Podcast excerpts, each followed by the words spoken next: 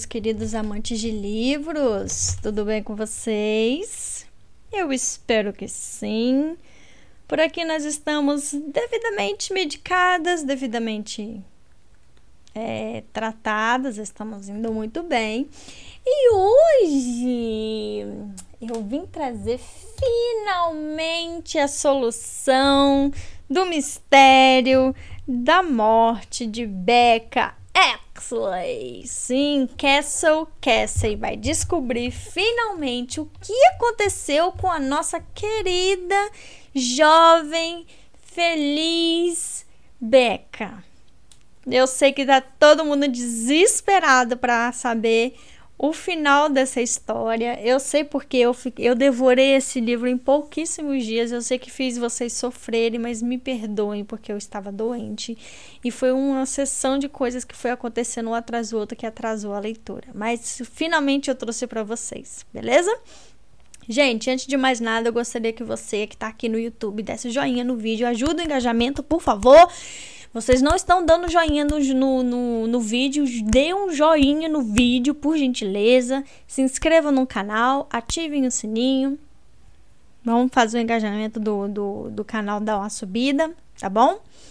Ao pessoal do Spotify e do YouTube, por gentileza, é... se não me seguem lá no Instagram, é só digitar arroba ouvindo livros que vocês vão me encontrar. E lá, por lá, vocês vão ficar sabendo mais rápido quando eu faço os lançamentos dos vídeos, beleza? Ao pessoal que vem me ajudando na vaquinha para compra da cadeira, eu venho agradecer muitíssimo a todos vocês que me ajudaram. E quem ainda não ajudou e se puder me ajudar, eu agradeço muito e fica aqui o meu pedido de apoio, beleza? Para quem não sabe, gente, eu tô precisando comprar uma cadeira nova para é, fazer uma leitura melhor e, é, enfim, várias coisas aconteceram e eu preciso, porque eu, me, eu sinto muito dor nas costas. Então, se você puder me ajudar, eu agradeço. Bom, gente, eu sei que não é isso que vocês querem, eu, quero, eu sei que vocês querem que eu comece logo a leitura. Então, vamos sim para parte 4 e última do livro essa parte 4 tem o título Três Batidas. Foram as três batidas que antecederam a morte de Peca. Três batidas na porta. Eu queria fazer mais horas com a cara de vocês. Mas eu não vou. Vou começar a ler logo, que eu sei que vocês estão muito curiosos e eu sei que vocês vão ficar chocados com o resultado final dessa leitura. Então vamos lá, me acompanhem. Parte 4 Três Batidas. Capítulo 35 Becca Exley, Summit Lake, 17 de fevereiro de 2012 O dia de sua morte. Becca faltou à aula de sexta de manhã e não se preocupou com sua sessão de estudos da tarde. Carregara seu carro na noite anterior com produtos não congeláveis e pegou a estrada às oito. A viagem para as montanhas levava cinco horas e mais cerca de uma hora até Summit Lake. Ela falara com Jack antes de partir. Milt Ward deu a Jack todo o tempo que ele precisasse. Então, ele marcou um voo para sábado de manhã, o que lhe permitiria chegar a Summit Lake à noitinha.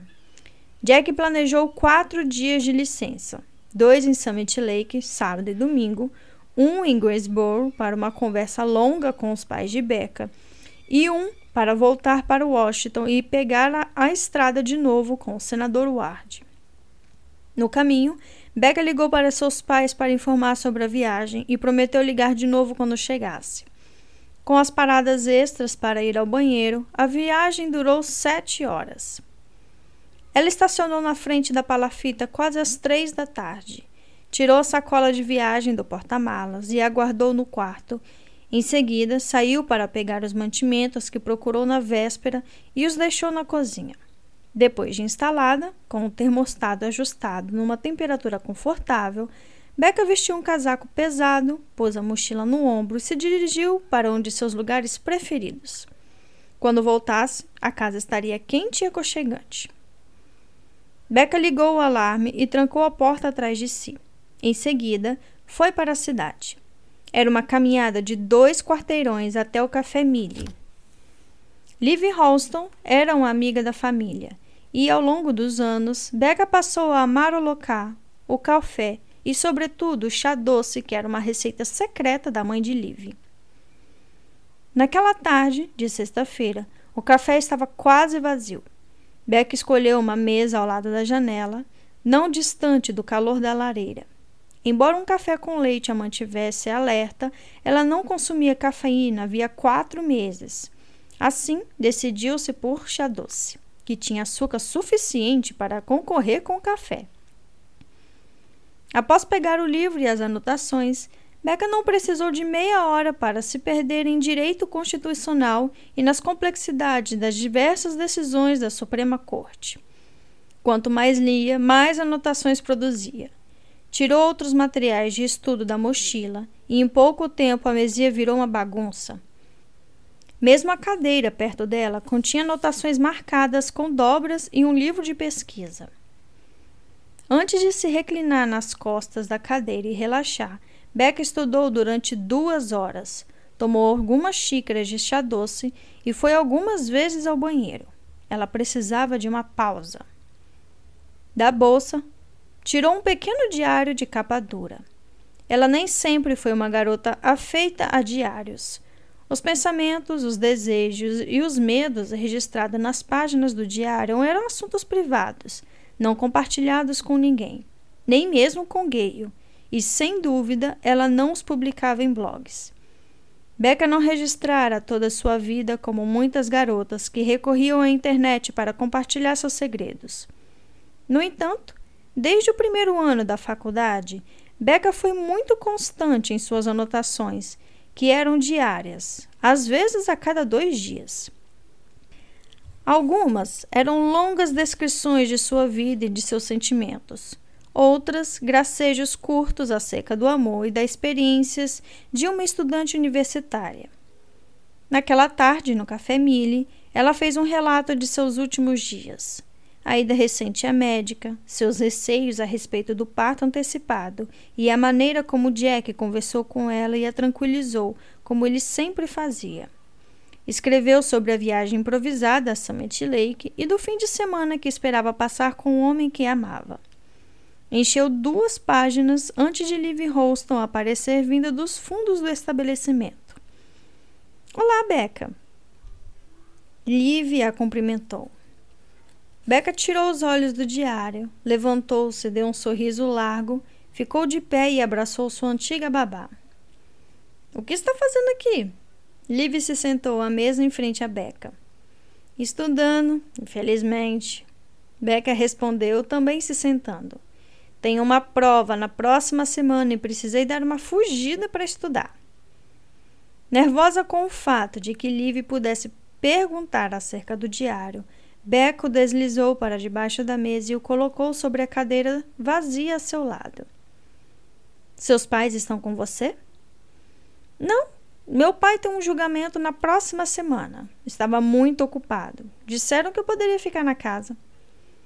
Então, você tem uma casa incrível, grande e tranquila para estudar e está aqui? Beca sorriu. Adoro essa cafeteria. É perfeita para estudar. Como você vai na faculdade? Bem, sabe como é? Estou na pós-graduação, algumas matérias são interessantes, outras são meio chatas. Livia apontou para os papéis espalhados sobre o tampo. Essa? Beca deu de ombros em sinal de indiferença. Direito constitucional. Não é minha preferida, mas tudo bem. Falei com sua mãe há uma semana e ela me disse que você está namorando um rapaz inteligente e educado que trabalha para um senador. Becca sorriu. Sua mãe e Liv eram boas amigas e Becca conservava na memória as muitas horas passadas na casa dos Holstons durante a infância. Becca e Jenny, a filha de Liv, foram muito amigas na escola primária. No entanto, Becca sempre se sentiu mais próxima de Liv. As duas tinham um relacionamento especial, que para Becca começou no dia em que ela, com 10 anos, fez xixi na calça numa visita ao zoológico com a família Roston. O passeio já durava quase uma hora e quando Becca contou para Liv de sua vontade urgente de urinar, não deu mais tempo. E ela acabou fazendo nas calças. Essa foi uma experiência potencialmente traumatizante que foi tratada com muita rapidez por Liv. Sem demora, ela conduziu Becca ao estacionamento e a trocou, colocando-lhe uma calça jeans que tinha de reserva no carro. No dia seguinte, levou a calça de Becca em casa e a dobrou. Com isso, nenhuma das crianças descobriu o fato e Becca jamais teve de contar para seus pais. Pequenos encobrimentos continuaram ao longo da infância e da adolescência de Becca. Um poste de luz quebrado quando foi consertado sem que os Exleys fossem informados, as latas de lixo atropeladas quando Becca estava pela primeira vez vencendo a entrada para carros de sua casa foram substituídas durante a noite. As latinhas de cerveja vazias achadas no quarto de Jenny Holston depois de Becca ter passado a noite ali foram devidamente confrontadas, mas nunca delatada aos seus pais. Assim, não era de se estranhar que, após meia hora de conversa com Liv, Becca se sentisse à vontade para revelar alguns segredos acerca de Jack. Na verdade, como todos os segredos de sua vida estavam no diário perto dela, Becca se sentiu tentada a começar a ler a partir da primeira página. Ela ansiava para contar para alguém sobre o homem que amava, seu casamento e o bebê que crescia em seu ventre. Becca queria revelar seus segredos tão bem guardados nos últimos anos que às vezes ela se perguntava se eram reais. Queria abrir a boca e deixá-los escapar e aliviar o peso que eram e que estavam em suas costas. Parece sério esse caso com seu rapaz inteligente, Liv disse. É sério. Não estamos só namorando, sabe? Liv fez uma pausa pensativa. Não? O que quer dizer? Vocês dois são exclusivos um do outro? Mais do que isso. Lívia regalou os olhos. Becca Exley, você está noiva? Becca sorriu, engoliu em seco e fez um gesto negativo com a cabeça. Então o quê? Os dois estão prestes a noivar? Becca respirou fundo e soltou o ar devagar. Lembra de quando eu fiz xixi na calça no zoológico, quando era criança? Por um instante, Liv pensou e em seguida sentiu com um gesto de cabeça. Lembre-se de como você guardou o segredo disso? Liv voltou a sentir.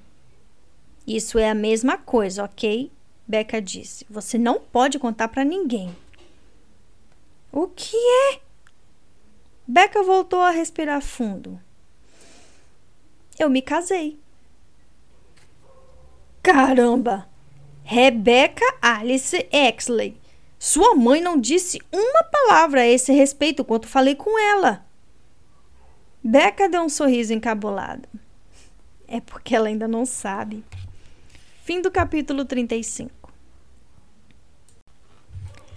Capítulo 36 Peter Ambrose, Summit Lake, 15 de março de 2012, dia 11. Após o café da manhã com Kelsey, Peter foi ao hospital.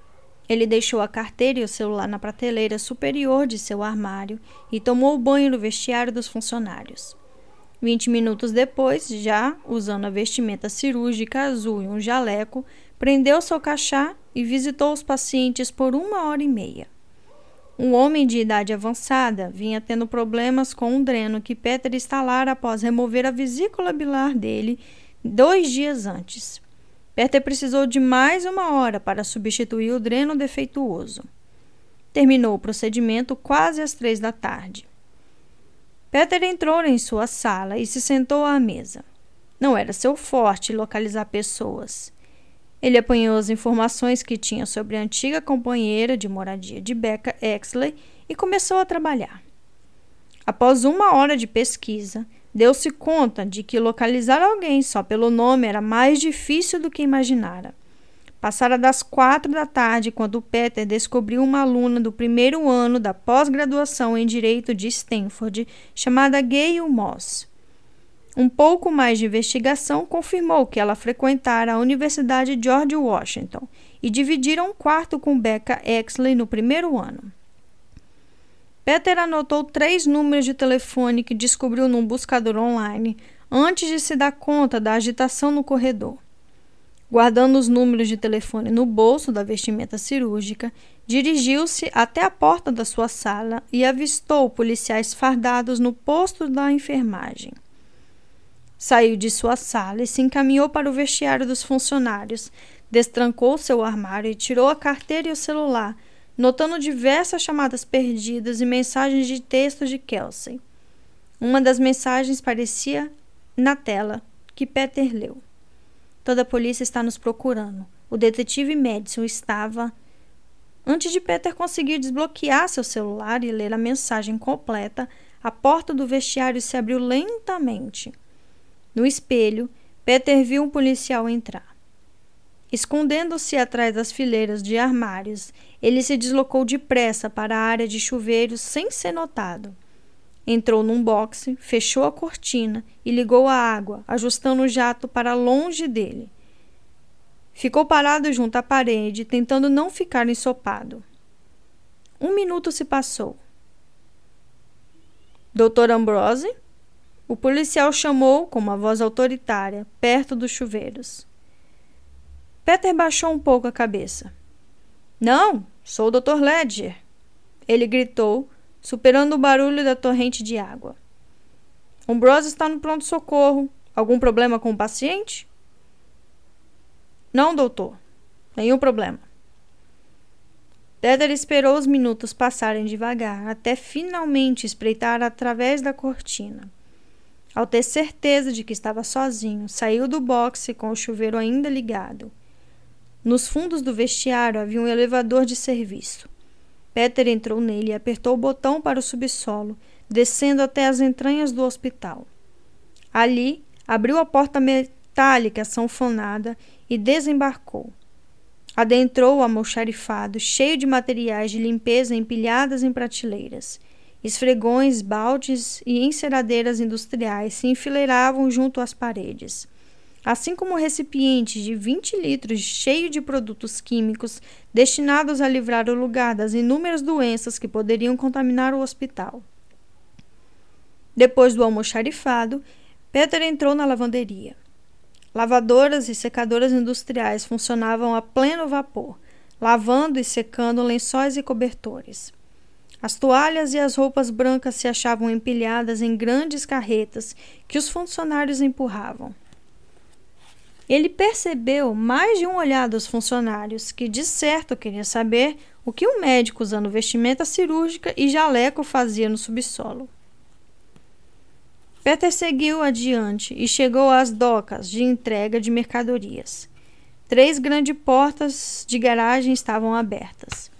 Uma carreta ocupava uma doca e uma empilhadeira tirava caixotes de dentro dela. Na segunda doca, um grande veículo de carga acabara de chegar e estacionava de marcha ré, com o sinal de alerta zumbindo no ouvido de Peter. A terceira doca estava livre e ele caminhou até a beira e pulou para o asfalto. Tirou o jaleco e o jogou junto com seu crachá numa lixeira. Em seguida, caminhou pelos fundos do hospital e saiu do terreno. Ao alcançar o lago, pegou a direção sul rumo à cidade. Naquele momento, longe o suficiente, lançou um olhar para trás. Avistou a frente do hospital repleta de viaturas policiais estacionadas em ângulos estranhos e com as luzes piscando. Uma cena semelhante ocorreu na frente da entrada do pronto-socorro. Peter sabia que não iria longe usando vestimenta cirúrgica azul, mas nem pensou em ir para casa. Em vez disso, dirigiu-se para a cidade. Ali, também notou grande presença policial. Pegou ruas secundárias e ruelas desertas e, por fim, encontrou um bar na margem do lago. Entrou e achou uma mesa no canto. Havia só duas pessoas no estabelecimento, ambas encostadas no balcão e de modo algum interessada no Dr. Peter Ambrose. Ele pediu um refrigerante para a garçonete e consultou o celular. Havia quatro mensagens de texto de Kelsey. A primeira advertia que a polícia na certa o procuraria em sua casa e no hospital. A segunda informava que ela estava escondida no apartamento de Rai, escrevendo um rascunho do artigo do caso Exley para enviar ao seu editor.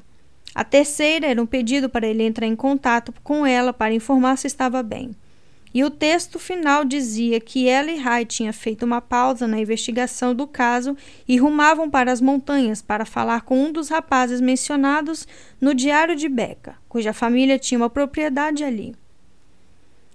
Peter ligou para o número de Casey, mas o celular caiu direto no correio de voz.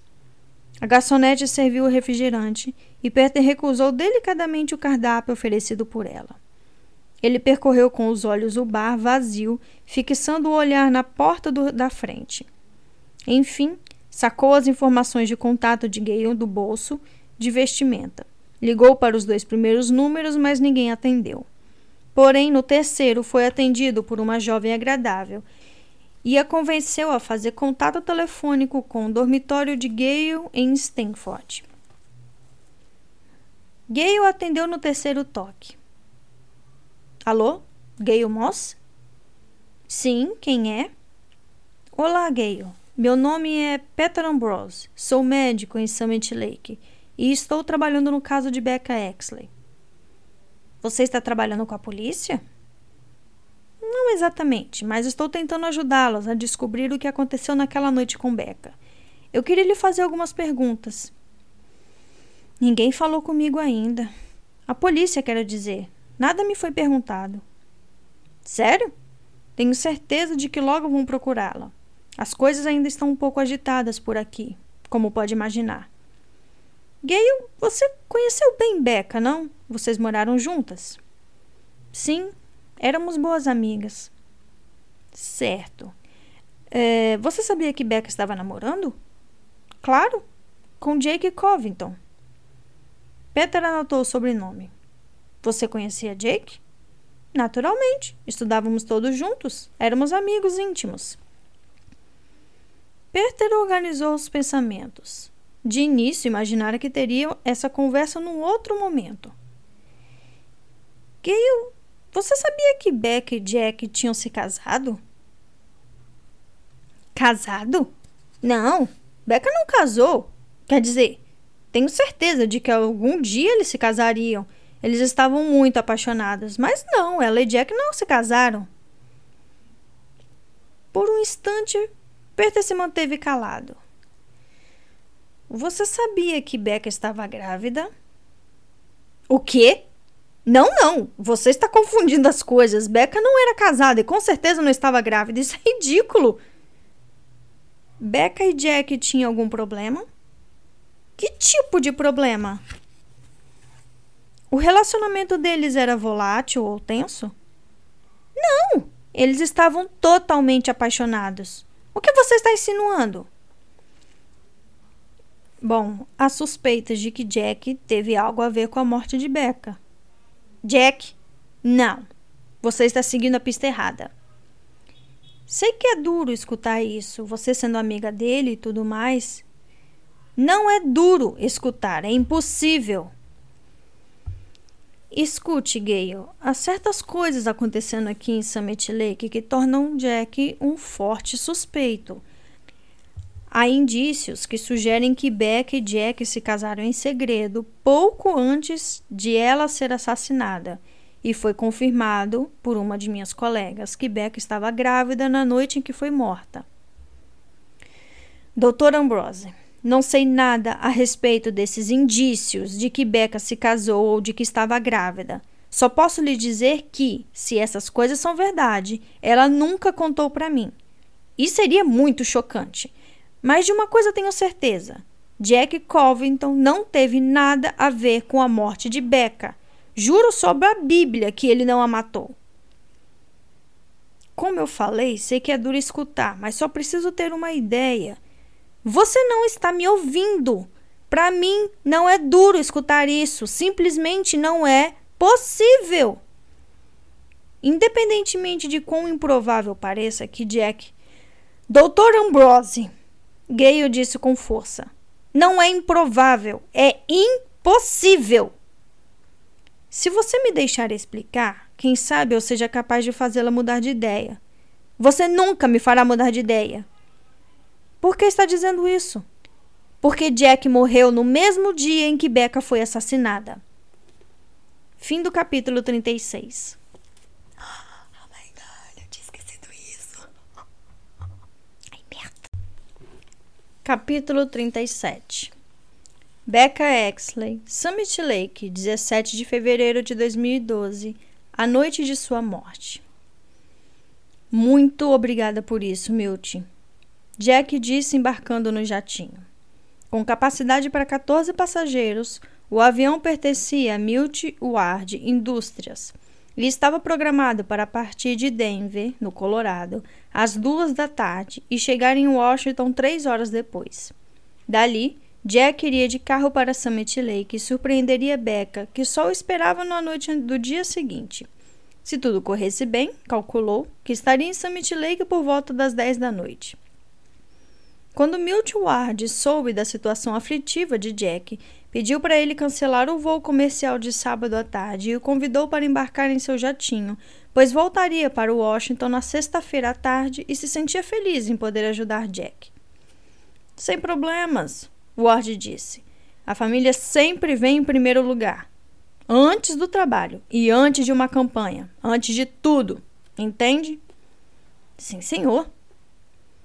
Jack abriu o laptop, revisou um discurso que o senador faria no fim da semana para um grupo de mineiros de carvão. Trinta minutos depois da decolagem, o jatinho entrou numa zona de turbulência. Jack viajara de avião pela primeira vez ao entrar na Universidade George Washington. Mas desde que se juntou à campanha de Ward, acumulou muitas horas de voo. A turbulência passou despercebida até o momento em que ficou forte o suficiente para sacudir o laptop e fazer o refrigerante transbordar do copo. Ao olhar em volta, Jack notou as expressões de preocupação e os sorrisos afetados. Um mergulho súbito de centenas de metros arrancou gritos de alguns passageiros.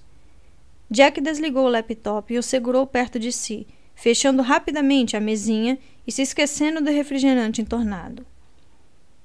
Outro mergulho considerável e novos gritos. Então um baque, como se o jatinho tivesse atingido algo sólido. A turbulência continuou, um novo mergulho e as máscaras de oxigênio caíram do teto e balançaram de modo errático ao longo da cabine de passageiros. Jack agarrou o apoio de braço enquanto um frio estranho preenchia a cabine. Em seguida, outro mergulho. Ao contrário dos outros, foi uma queda contínua. Uma que nunca terminou, até que quatro minutos depois o jatinho se espatifou numa pradaria perto de Omaha, em Nebraska. Não houve sobreviventes.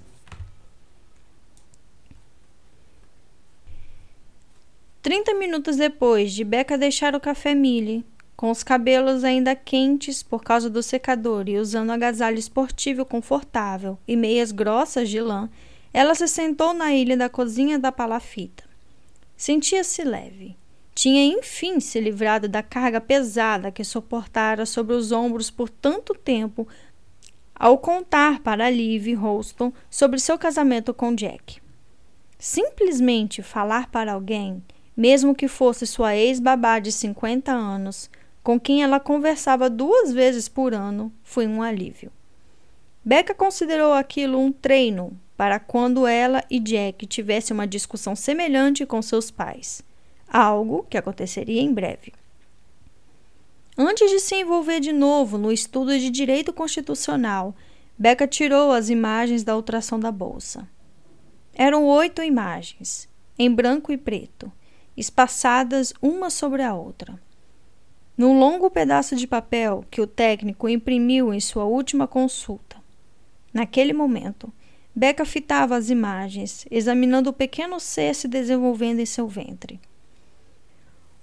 O técnico explicou-lhe o que ela estava vendo. E naquele momento, Becca reconheceu as mãos e os pés do feto. Sorriu quando pensou em si como mãe. Em seguida gargalhou. Que coisa maluca! Becca dobrou a folha e a guardou num envelope. Em seguida, pegou um papel em branco e o pôs na sua frente.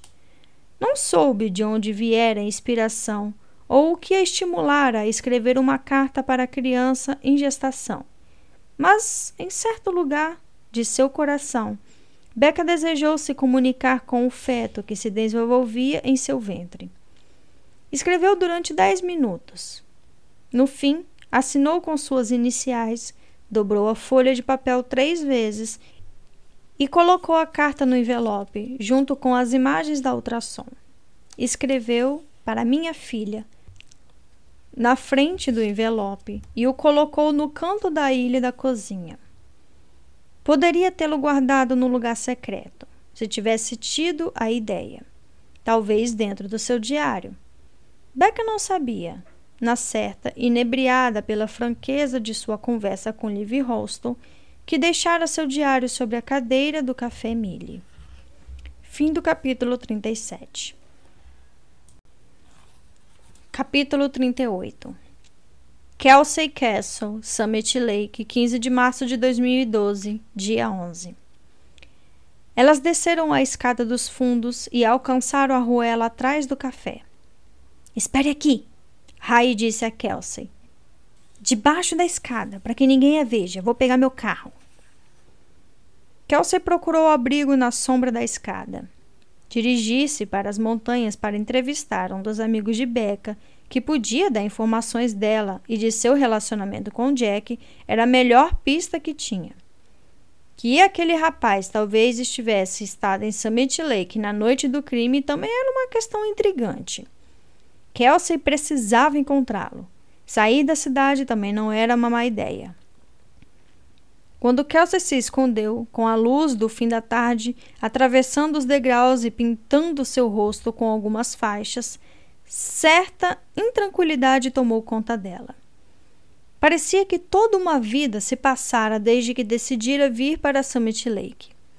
Na realidade, apenas poucos dias havia se passado desde que ela escapara de Miami, de sua casa, da redação da revista e dos demônios que se esconderam em seu caminho de corrida outrora seguro, onde toda aquela coisa começou. O delegado Ferguson partira demitido porque lhe dera informações a respeito de um crime não solucionado em sua pequena cidade. Peter estava inalcançável e, sem dúvida, metida numa grande encrenca por ajudá-la. A cidade se encontrava cheia de policiais e sua esperança de escapar de Summit Lake estava depositada nas mãos de uma garota de 20 anos que conhecera uma semana e meia atrás. Se existia uma imagem da perda de controle, era aquela. Um carro dobrou a esquina e entrou na ruela. A porta do lado de passageiro se abriu e Rai se inclinou sobre o assento. Entra! Às pressas, Kelsey embarcou. Rai percorreu a ruela e virou à direita quando, enfim, chegou ao seu fim. Fique abaixada, Kelsey. Eles estão em cada esquina. A Maple tem um congestionamento de viaturas policiais. Uma loucura! Você sabe para onde está indo? Como chegar a essa casa? Becca chamou de cabana. Conheço a área. Assim chegarei às proximidades. Ela deixou orientações. Desse modo, quando estivermos perto, você vai me ajudar me dando as coordenadas. Com Kelsey encolhida no assento de passageiro, Ray atravessou a cidade, evitando a rua principal, onde as viaturas abundavam. O Winchester era o centro de atividade policial, com os policiais vigiando a entrada e a rua em frente. Ray observou o espelho retrovisor quando alcançou os limites da cidade e viu a placa Bem-vindos a Summit Lake atrás de si. Alguns minutos depois, Kelsey pôde se sentar direito. Em meia hora, as duas entraram nas montanhas para perseguir sua pista. Fim do capítulo 37. Capítulo 39 Becca Exley, Summit Lake, 17 de fevereiro de 2012, a noite de sua morte. Por mais um instante, Becca contemplou a carta para sua filha. Em seguida, abriu o livro e voltou a estudar. Se não estivesse isolada nas montanhas, com a televisão desligada, teria visto a notícia que se espalhou pelo país nas últimas horas. Se tivesse feito uma pausa nos estudos e procurado distração clicando no navegador de seu laptop, de certo depararia com a notícia mais quente da internet. O jatinho do senador Mildy Ward caíra pouco depois da decolagem em Denver. Equipes de emergência se encontravam no local, assim como investigadores federais. No entanto, pelos destroços, não havia sobrevivente.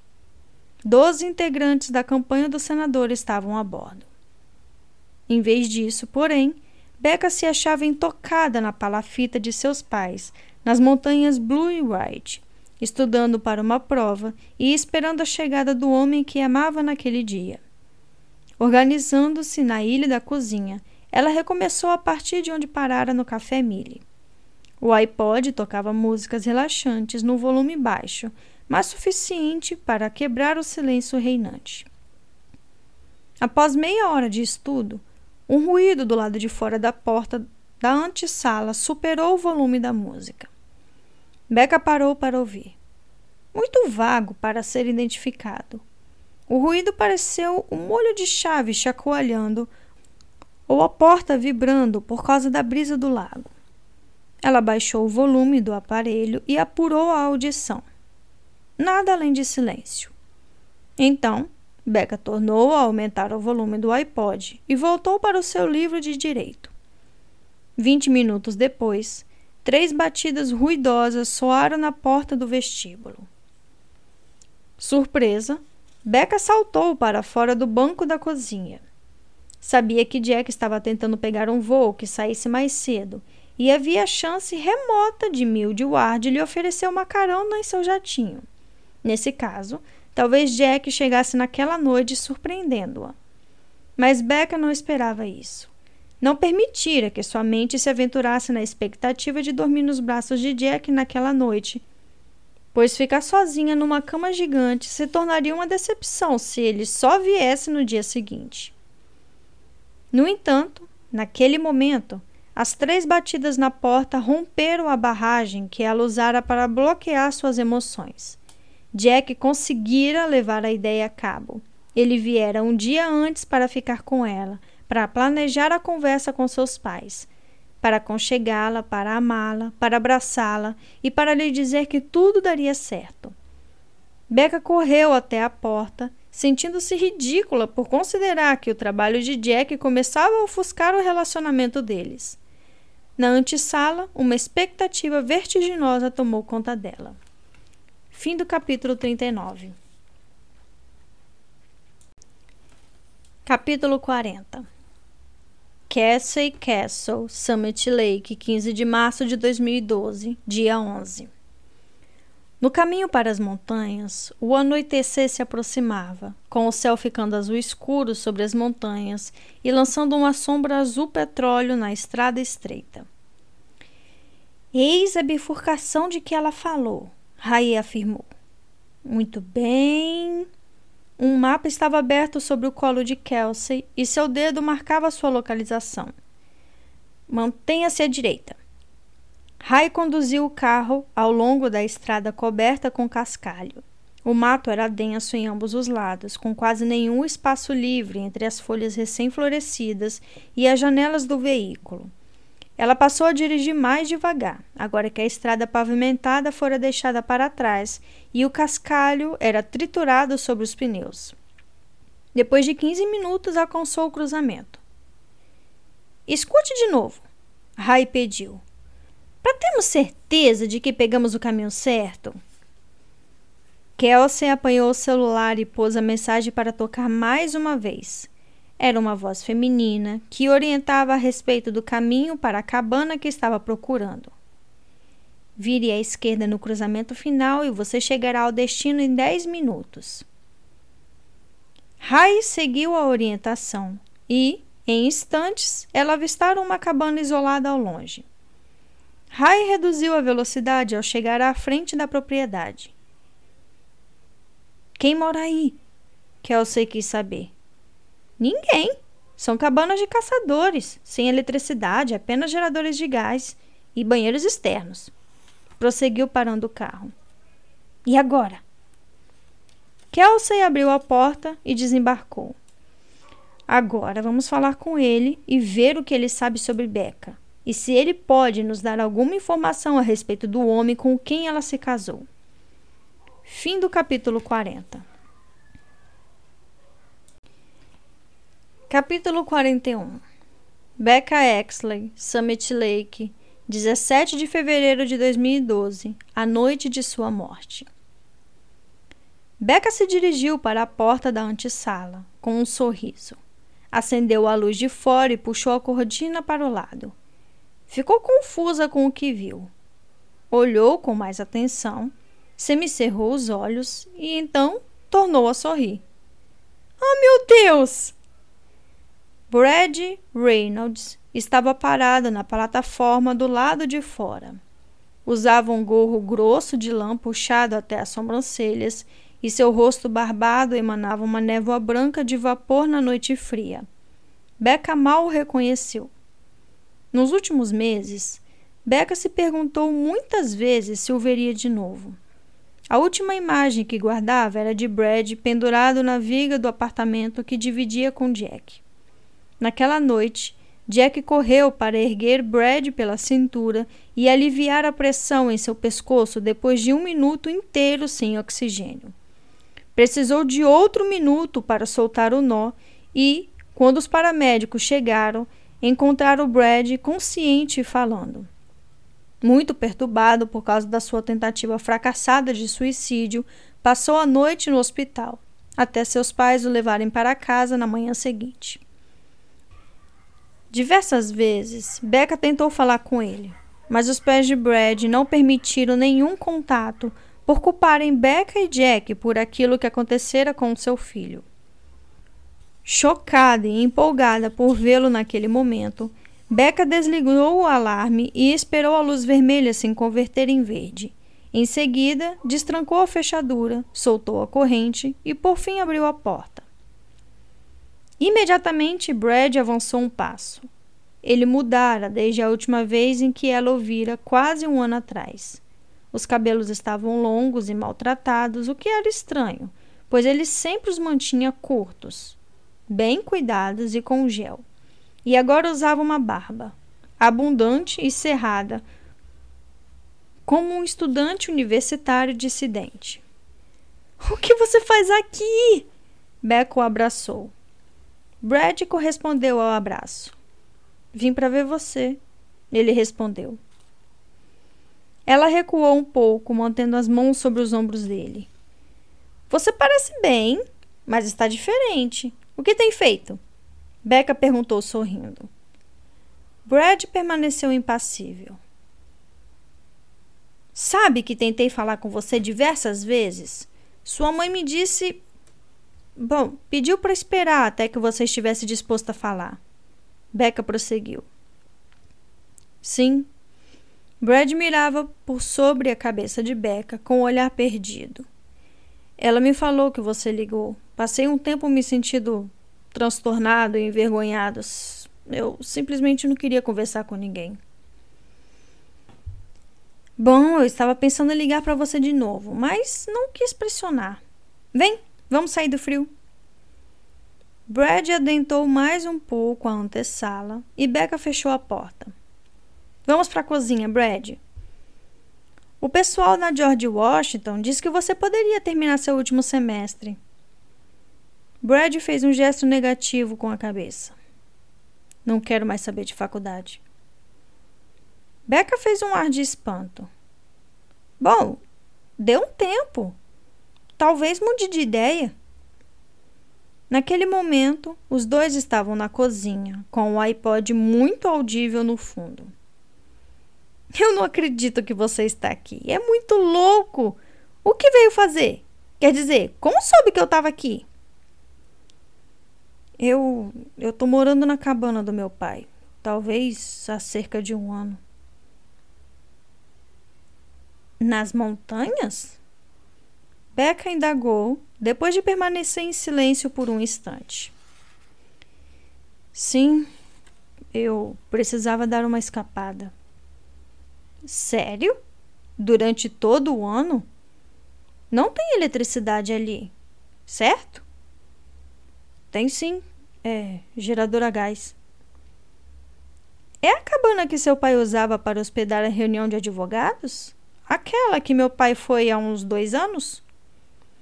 Sim, essa mesma. Meu pai cancelou a reunião deste ano. Acho que não quis me tirar de lá. Deve ter achado que eu voltaria com ele. Brad deixou escapar uma risada estranha. Becca sorriu e contemplou seu antigo amigo, tão diferente daquele de que ela se recordava. Às vezes é bom dar uma escapada. Então o silêncio tomou conta da cozinha da palafita. Bem, Becca disse para quebrar o desconforto. Vamos pôr em dia nossas vidas. Fim do capítulo 41.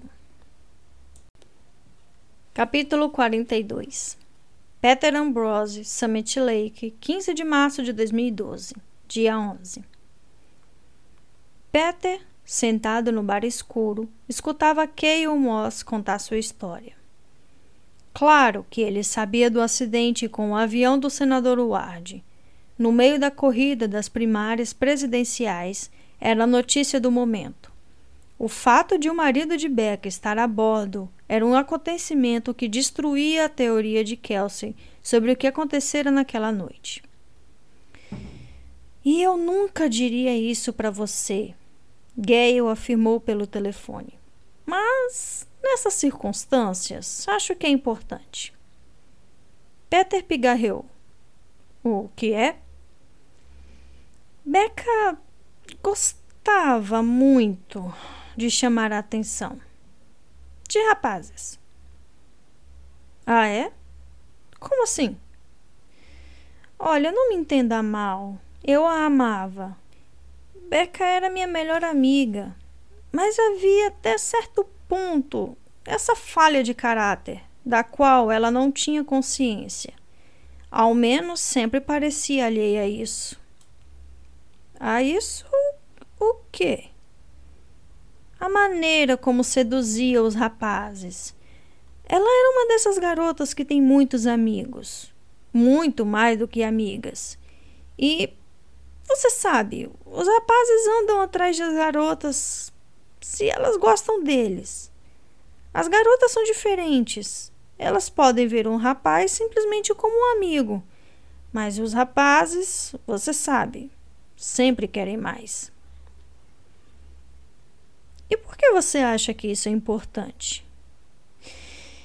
Bom, porque havia um rapaz que tinha um relacionamento realmente sério com Becca.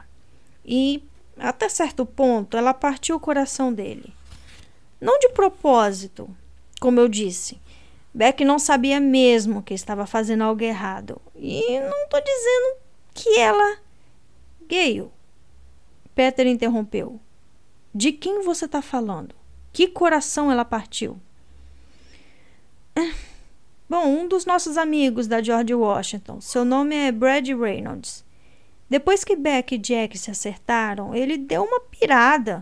Tentou se matar, depois abandonou os estudos e sumiu. Ouvi dizer que tinha ido morar na cabana de caça do seu pai, nas montanhas. Onde? Em Summit Lake, nas montanhas. Longe, sem nada ao redor. Certa vez, Brad me falou que ficava a uma hora da casa de Becca. E acho que faria sentido a polícia conversar com ele. Eu não estou dizendo que ele teve algo. Ligo para você depois. Peter desligou o celular e leu a mensagem de texto de Kelsey. Indo para as montanhas para conversar com um amigo de Becca. Ele tentou ligar outra vez para Kelsey, mas a ligação caiu direto no correio de voz. Peter sabia que as montanhas Muitas vezes não existia sinal para celular. Assim, tirou sua carteira e achou o cartão de visita de Kelsey. Então digitou o número e rezou para alguém atender. Capítulo 43 Becca Exley, Summit Lake, 17 de fevereiro de 2012, a noite de sua morte. Na cozinha, Becca e Brad ficaram um na frente do outro. Então, como vão as coisas com seu pai? Vocês vêm se relacionando melhor? Brad fechou os olhos e fez um gesto negativo com a cabeça. Becca achou que ele estava prestes a chorar. O que há de errado?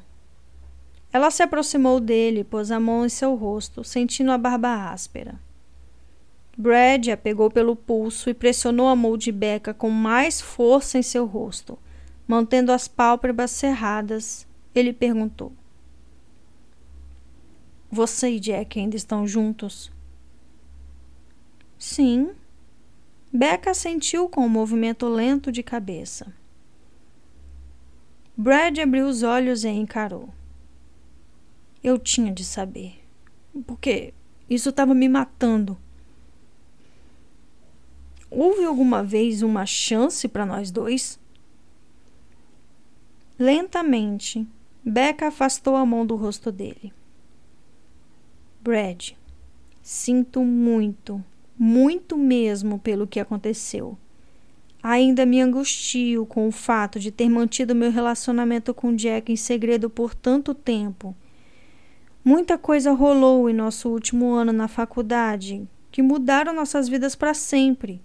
Se eu pudesse voltar atrás e desfazer alguma delas, eu desfaria. Mas o principal é o seguinte: não tenho certeza de que mudaria o relacionamento que tinha com você. Você era um dos meus melhores amigos.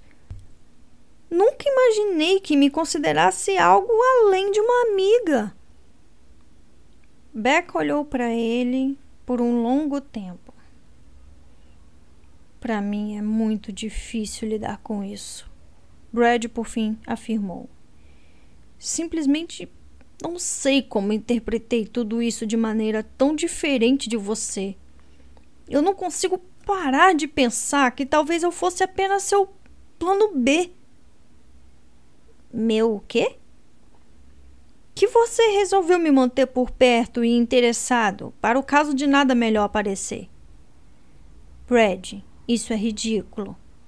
Por outro lado, acho que Jack era diferente de mim. O misterioso Jack Covington, que não dava a mínima para a faculdade de direito, que se formaria apenas para fins de currículo, mas nunca iria exercer a advocacia. Até certo ponto, um rebelde na realidade, não era alguém de nossa classe social, sabe? Ele estava se preparando para ser um escritor algum dia.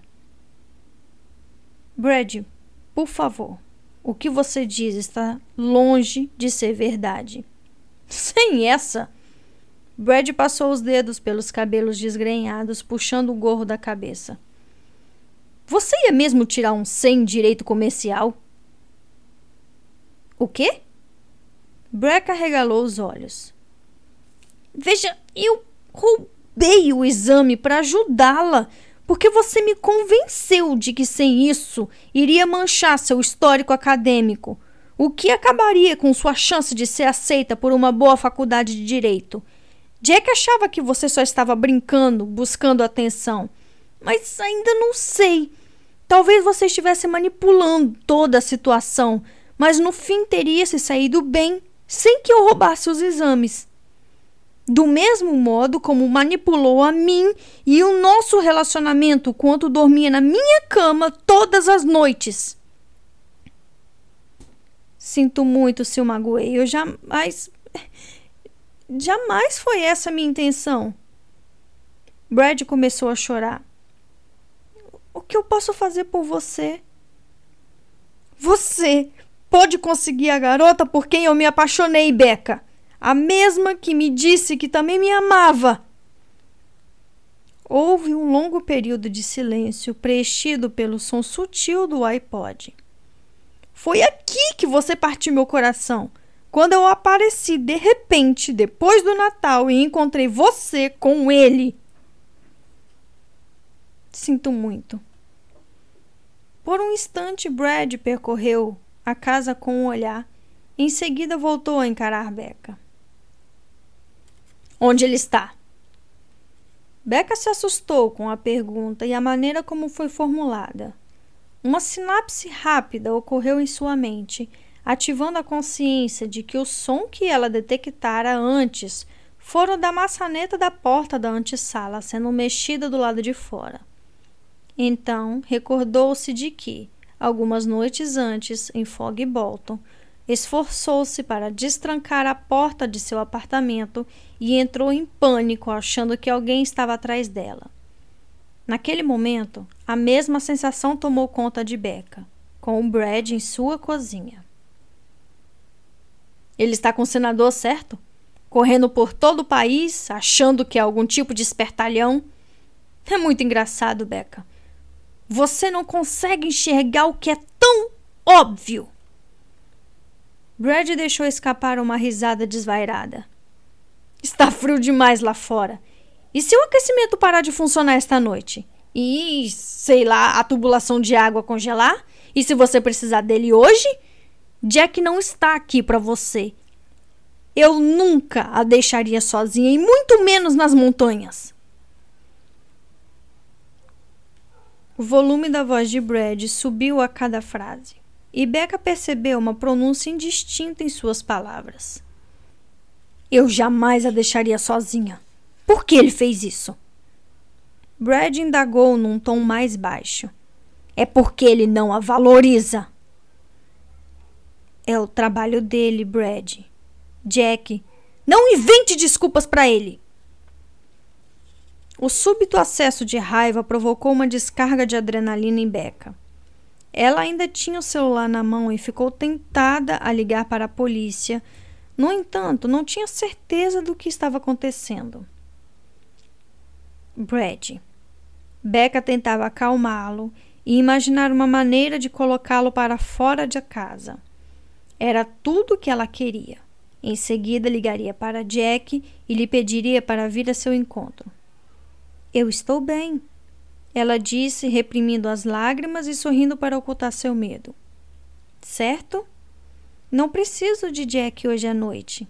Não preciso de nada hoje à noite. Vamos conversar sobre isso amanhã? E voltou para a antessala. Não. Não quero mais saber de conversa. Conversei comigo mesmo a esse respeito durante um ano Quando Becca se virou, ele estava muito próximo dela, com os olhos agitados nas órbitas. Ela logo notou aquela vibração estranha. Lembrou-se de ter lido em algum lugar sobre a maneira como os narcóticos faziam os músculos dos olhos se excitarem, quando o sistema nervoso central era alterado por sua influência. Quer saber? Vamos almoçar juntos amanhã e aí podemos ter uma longa Becca dizia enquanto tentava alcançar a porta do vestíbulo. Brad a agarrou pelos ombros e a arrastou dali para a cozinha, imobilizando-a contra a parede. Assustada pelo súbito e violento ataque, Becca deixou cair o celular e segurou os pulsos dele. Não significou nada para você quando nós nos beijamos? Brad perguntou com os dentes cerrados. Ou é isso que você faz com todo sujeito que conhece? Provoca o cara até ter um papo a escolher e então escapa com um deles. Brad, não me machuque. Machucá-la? Eu te amo! Por que, por que você não entende? Brad a agarrou com mais força pelos ombros e a imobilizou de modo ainda mais firme contra a parede. Brad, eu estou grávida. Não machuque meu bebê. Uma expressão de aversão tomou conta de Brad. Por isso você estava indo tanto ao consultório médico? Tão classuda e deixou que ele engravidasse. Nós nos casamos em segredo. Simplesmente decidimos. Sim, vocês fazem tudo em segredo. Havia uma expressão em Brad que ela não conseguiu definir. Uma combinação de choque e resignação. Por um instante, ele afrouxou os braços, baixou os ombros e aliviou a pressão sobre ela. No entanto, assim que Becca o afastou, Brad arregalou os olhos em sinal de raiva, como se um raio o tivesse atingido. Despreparada para o ataque dele, Becca sentiu os calcanhares serem arrastados por sobre o piso de ladrilhos. Então ele a empurrou com força contra a parede. Agarrando-a pelos ombros e pelo cabelo, Brad a arrastou pela cozinha.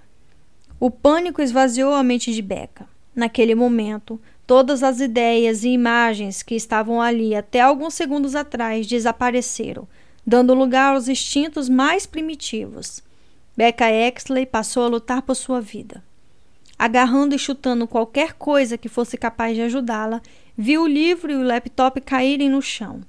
O envelope contendo a carta para sua filha em gestação voou pelos ares e pousou no canto da cozinha. Enquanto ela procurava tracionar os pés com meias de lã nos ladrilhos frios, Brad a puxava pelo recinto e ela agitava as pernas freneticamente. Então, desferiu um pontapé enfurecido contra a cristaleira, despedaçando toda a louça e espalhando os cacos pelo chão. Com o caos na cozinha ainda instalado, incluindo tigelas rolando e banquinhos se chocando, Becca sentiu o tapete da sala sob os pés, o que lhe deu força e tração. Ela tirou proveito disso para tentar se libertar do domínio dele, mas a resistência só aumentou sua fúria. Brad puxou a cabeça dela para trás com brutalidade, arrancando uma mecha de cabelo e fazendo-a cair em queda livre. Ao pousar, Becca bateu a cabeça contra a estrutura de madeira do sofá e Becca se arremessou sobre ela. Com uma dor lacinante na cabeça, Becca ficou com a visão embaçada e a audição comprometida, até Brad enfiar as mãos frias sobre a calça de seu agasalho esportivo. Então Becca recobrou a plena atenção. Apesar de o peso do corpo dele deixá-la imobilizada, ela o esmurrou e o arranhou ao ponto de deslocar alguns dedos e de as unhas ficarem cobertas de pele e sangue. Ao sentir a calcinha ser rasgada, Becca soltou um grito agudo, estridente, que durou apenas alguns segundos, pois as mãos dele logo apertaram seu pescoço, sufocando-a. Ela arfou, buscando ar, mas sem sucesso. Embora seu corpo não conseguisse mais reagir aos apelos aterrorizados de sua mente, Becca ainda resistia, nunca perdendo o contato visual com ele, até que sua visão se desvaneceu como sua voz. Ferida e sangrando, Becca ficou ali, desfalecida, acordando a cada vez que ele a maltratava em ondas coléricas e violentas. A impressão foi de que se passou uma eternidade antes de ele decidir abandoná-la. Antes de ele escapar pela porta corrediça de vidro da sala, largando-a aberta e deixando que o ar frio da noite penetrasse pelo recinto e atingisse o corpo despido de Beca. Ela sentia as pálpebras pesadas. Naquele momento, tudo o que conseguia ver era a luz branca emitida pela lâmpada no batente da porta, um brilho contra a escuridão da noite. Ela permanecia imóvel, incapaz de piscar ou desviar os olhos. De modo esquisito, a paralisia não a incomodava. As lágrimas rolaram pelo rosto e gotejaram silenciosamente no chão. O pior tinha passado. A dor desaparecera. Ela não mais recebia socos, nem estava mais sendo sufocada. Por fim, via-se livre do domínio dele. Não sentia mais o hálito quente de Brad no rosto, ele não se encontrava mais sobre ela. A ausência dele era toda a libertação que Becca queria. No chão, com as pernas estendidas e os braços como dois galhos de árvores quebrados, ligados às suas laterais. Ela encarava a porta escancarada do pátio. O farol distante, com sua luz brilhante orientando os barcos perdidos na noite. Era tudo o que ela percebia e tudo o que queria. Era vida. E Beca se agarrou à sua imagem oscilante. Ao longe, uma sirene ecoou pela noite, baixinha no início e depois mais alta. A ajuda vinha chegando, embora ela soubesse que era muito tarde. No entanto, Beca saudou a sirene e a ajuda que traria. Não era si que ela esperava salvar. Fim do capítulo 43. Capítulo 44 Kelsey Castle, Montanhas de Summit Lake, 15 de março de 2012, dia 11. A cabana ficava na beira da mata, e a luz do pôr do sol lhe conferia um brilho agourento. Um riacho serpenteava nos fundos e caía em cascata sobre degraus de pedra antes de alcançar uma lagoa ao lado da casa. A brisa suave fazia as tifas oscilarem. A não ser pelo murmúrio da água e o canto dos pássaros, o silêncio e a tranquilidade predominavam. Parece vazia, Rai comentou, olhando pelo para-brisa. Não havia luzes acesas na cabana e nenhum carro estacionado perto. Com a porta do lado do passageiro aberta, Kelsey fez um gesto negativo com a cabeça Desbloqueou o celular e voltou a escutar a mensagem. Pôs no viva voz. Antes, no apartamento de Rai, Kelsey falara com o pai de Brad Reynolds, que lhe contou que ele e seu filho estavam de relações cortadas e que Brad não fazia mais parte da vida dele. No entanto, no entanto, Pouco tempo depois que Kelsey encerrou a ligação e enquanto tentava falar com Richard Walker, a mãe de Brad ligou e deixou uma mensagem. Naquele momento, Kelsey e Ray a escutavam no carro. Alô? Aqui é Diana Reynolds, a mãe de Brad. Você acabou de falar com meu marido. É, perdão pela rudeza dele. Ele e Brad estão passando por um período difícil Brad ainda faz parte da nossa família, claro, e ele conhecia a garota que morreu.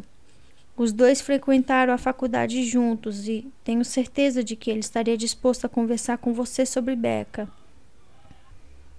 Brad está morando em nossa cabana de caça, a cerca de uma hora de distância de Summit Lake. Se você o encontrar, diga a Brad que nós o amamos muito e que pedimos que ele ligue para casa. Kelsey e Ray escutaram mais uma vez as orientações da senhora Reynolds sobre o caminho para garantir que aquela era a cabana. Em seguida, saíram do carro e foram até a varanda da frente.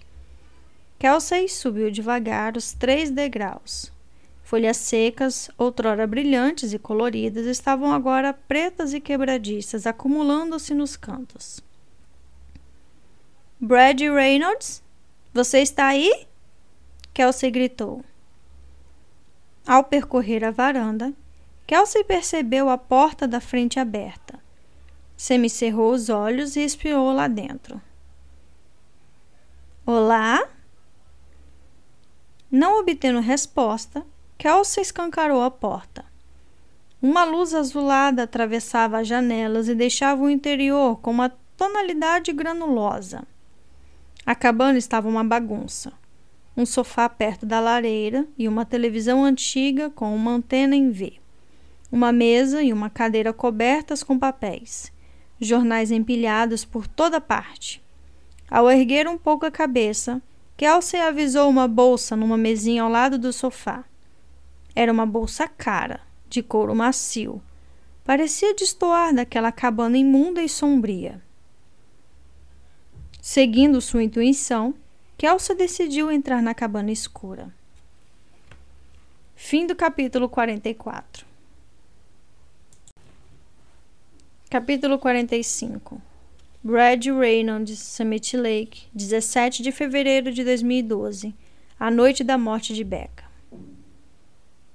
Brad observava o corpo imóvel de Becca, com o peito arfando como um asmático com os minutos passando, permaneceu ali, buscando o ar, sem saber exatamente o que acabara de fazer ou o que devia fazer a seguir. Rapidamente percorreu com o olhar a palafita. O vestíbulo, a cozinha e a sala, onde ele estava, achavam-se em destroços, como se um tornado tivesse passado por ali. Brad foi até a cozinha e ergueu do chão a macia bolsa de couro de Becca, e avistou um envelope perto dela e também o ergueu. Ele devia fazer outras coisas. Destrancar a porta, quebrar uma janela ou subir e pegar as joias da mãe de Becca. No entanto, o pânico tomou conta dele. Assim, com a bolsa de Becca nas mãos, Brad correu até a porta corrediça de vidro, fitando o corpo despido e imóvel dela mais uma vez. Em seguida, saiu e desapareceu na escuridão da noite. O ar frio do inverno penetrou seus pulmões e picou seus olhos. Brad estacionara sua caminhonete numa transversal da Maple Street. Depois de percorrer correndo toda a extensão do cais, passando por todas as palafitas, ele parou e começou a caminhar. A última coisa que precisava era de alguém que se lembrasse de um homem correndo pelas ruas naquela noite. Quando alcançou sua caminhonete, agarrou a maçaneta e verificou toda a extensão da rua. Estava sozinho. Abriu a porta e embarcou, jogando a bolsa no assento de passageiro ao seu lado. Controlando a respiração, Brad deu a partida e pôs a caminhonete em movimento. Cinco minutos depois, deixou o centro da cidade e se dirigiu para a estrada da montanha que o levaria de volta à cabana de seu pai. Acendeu o farol alto e não quis pensar em nada. Antes de se conscientizar de suas ações e incapaz de se lembrar de algo a respeito da viagem de uma hora, Brad seguiu o trecho final em zigue-zague, com os faróis iluminando a cabana durante a aproximação. Quando desligou o motor, sua expressão era impassível.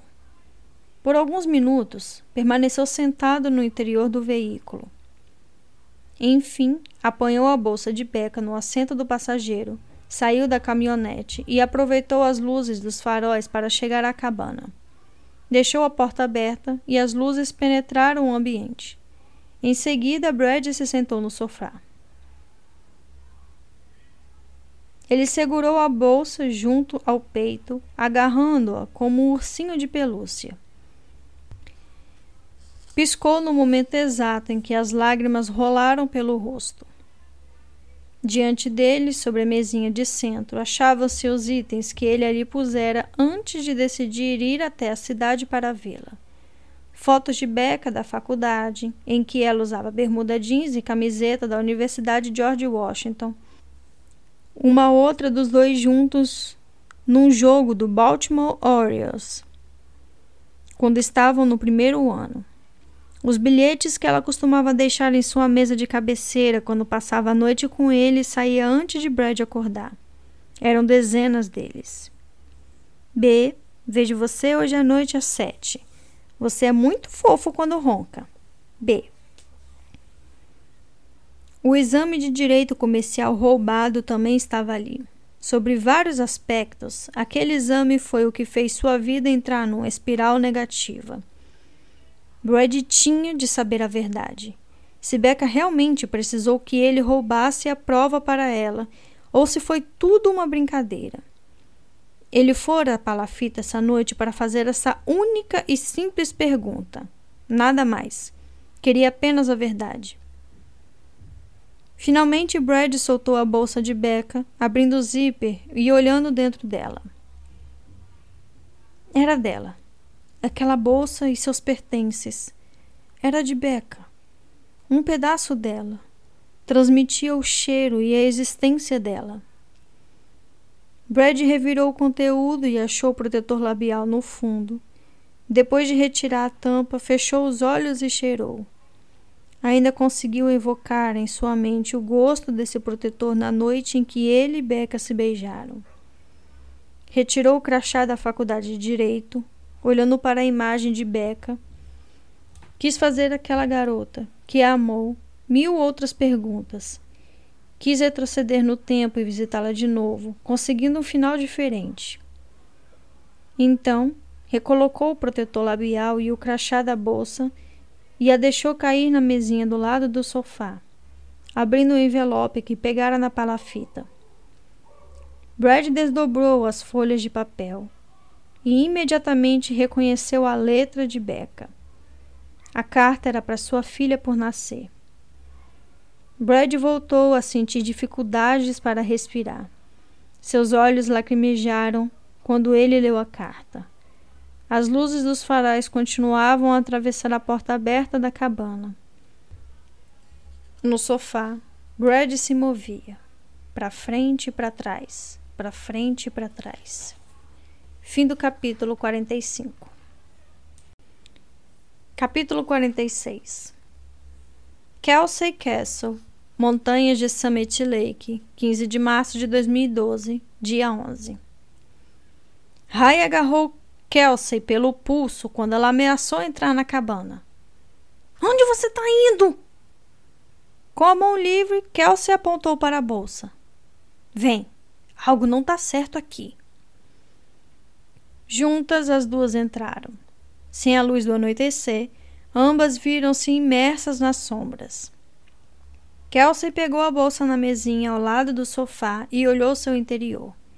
Tirou o crachá de identificação e ali estava. Becca Exley, encarando-a. Kelsey conseguiu sentir o olhar como se a foto fosse um portal através do qual Becca falasse com ela. Becca lhe pedia ajuda e Kelsey não a negaria. Rai, agachada diante da mesinha de centro, fitava a miscelânea de fotos, bilhetes e papéis de faculdade. Ela vira o rosto de Becca estampado nos jornais e na TV muitas vezes. Assim, a reconheceu de imediato. Veja, Ray indicou para a mesinha e percorreu a cabana com os olhos. Isso está me pirando, Kelsey deu uma olhada nas fotos e depois exibiu o crachá de beca da Faculdade de Direito.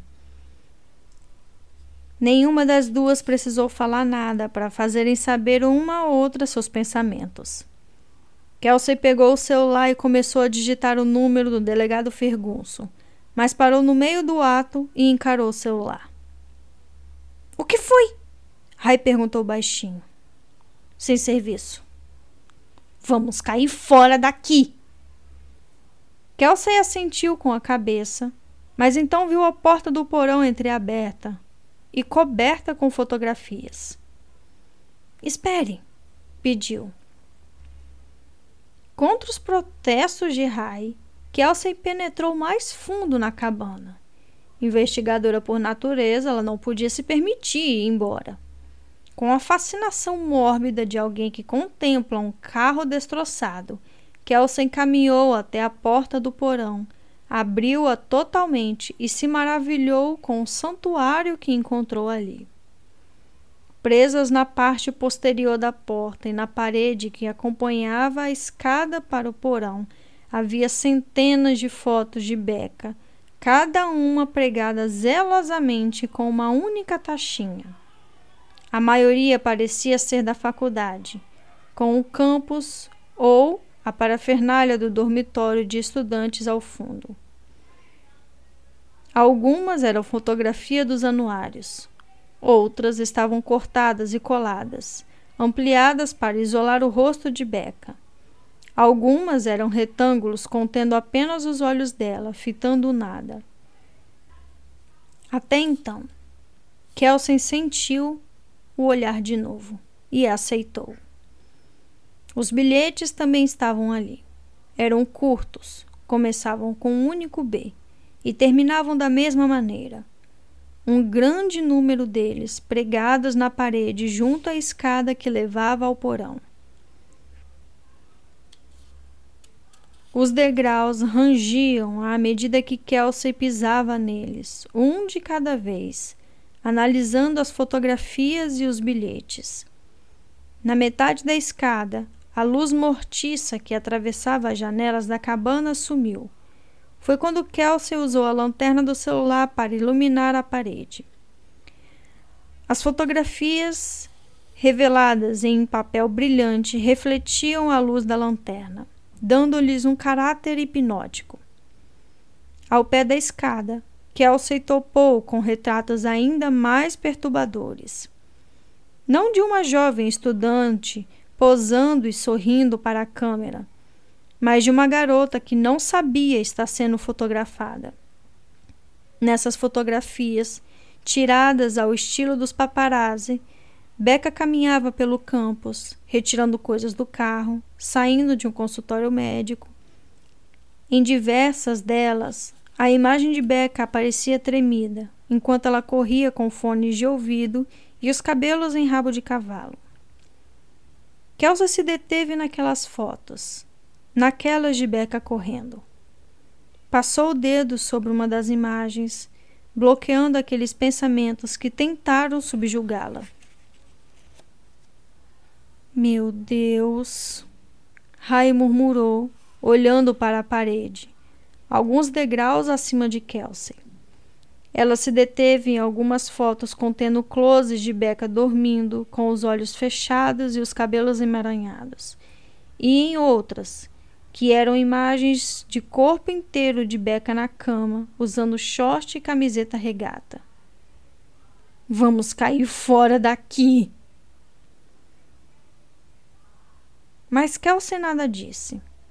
De seus muitos anos de experiência, ela se dava conta da obra de um homem perturbado.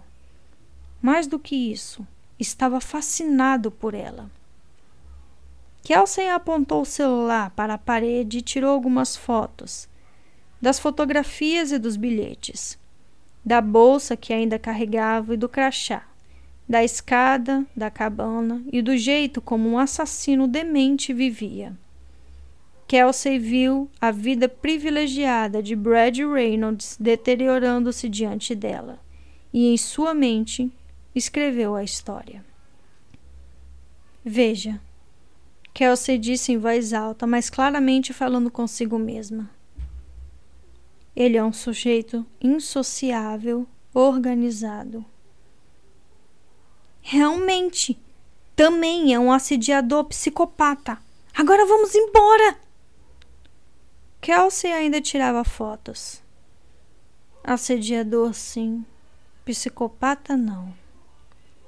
Kelsey desceu devagar os últimos dois degraus, tentando captar tudo que conseguia, agora filmando com o celular.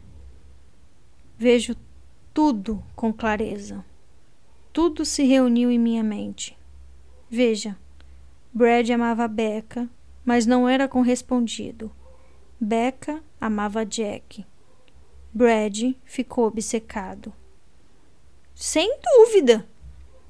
Não, é mais do que isso. É mais do que uma pessoa obcecada.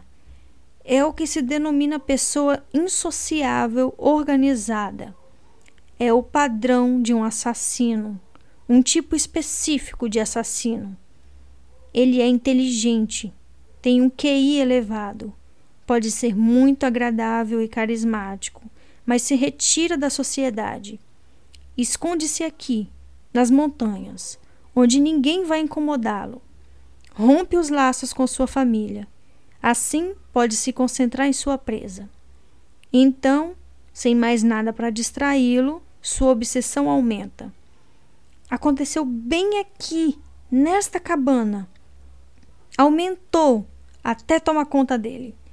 Até que uma imagem de Becca, que na verdade nunca existiu, se formou em sua mente. E essa falsa imagem dela se torna a realidade dele. Esse tipo de assassino não se apercebe de sua crescente obsessão, até que um dia, com a imagem de Becca constantemente a cercá-lo, e com todas as lembranças do tempo deles juntos a consumi-lo, ele decide procurá-la para conversar com ela.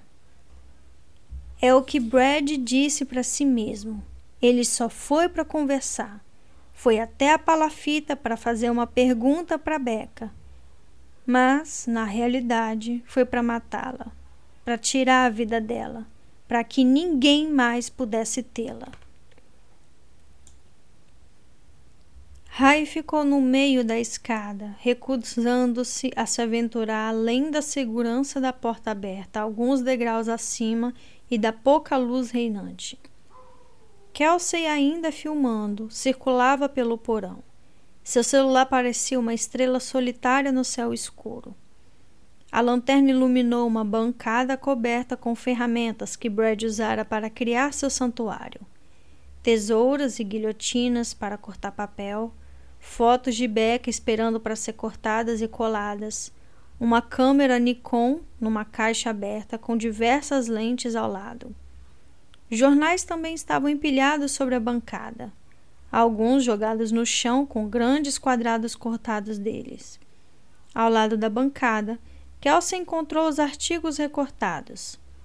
Noticiavam o acidente com o jatinho do senador Milt Ward. Ela tirou fotos deles, mas não conseguia estabelecer uma ligação. Junto à parede adjacente, uma mesinha e uma cadeira. Kelsey iluminou a superfície e descobriu cartas escritas à mão. Pegou uma e a segurou perto dos olhos. Querida Beca era o cabeçalho. Depois, uma página cheia de sentenças incoerentes e pensamentos pela metade. Era assinada por Brad. Havia dez envelopes fechados, todos endereçados a Becca, selados e prontos para serem enviados. Se Brad tivesse a coragem de fazer isso, Kelsey supôs. Acima da mesa, pregada nas paredes com taxinhas, cartas formais endereçadas a Brad. Ao se aproximar, Kelsey constatou que eram todas de rejeição de universidades como Pensilvânia, Columbia e Yale. Também as fotografou. Então descobriu outra coisa. Posicionada perfeitamente no meio da mesa, havia uma folha de papel. Em letras maiúsculas, uma mensagem estava escrita de maneira quase ilegível. Para aqueles que vieram atrás de mim, conheçam meu inferno e nunca escapem deste lugar e do que espera por vocês aqui. Naquele momento, Kelsey voltou daquele lugar de investigação, onde passou os últimos minutos escrevendo seu artigo, e viu a imagem completa desde a aceitação de Becca pela Universidade George Washington até sua morte, passando por todos os acontecimentos que a trouxeram para a palafita quatro semanas antes. Ai, sim, devemos sair daqui. Graças a Deus, vamos! Foi quando as luzes dos faróis de uma caminhonete atravessaram as janelas da cabana alcançando a escada para o porão e iluminando o rosto de Rai. Droga! Rai não conteve o grito. O que houve? Ele tá aqui! Desça até mim!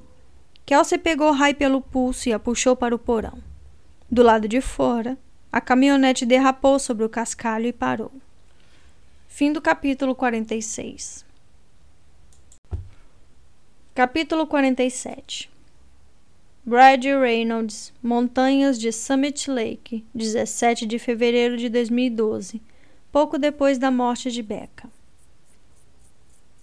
Enfim, os acontecimentos da noite desabaram sobre Brad quando ele se sentou para ler a carta de Becca para sua filha por nascer. Não conseguia impedir que sua mente reprisasse a imagem de suas mãos em torno do pescoço dela por que ela jogara a gravidez na sua cara? Era como se Becca não conseguisse esperar para destruí-lo com aquilo.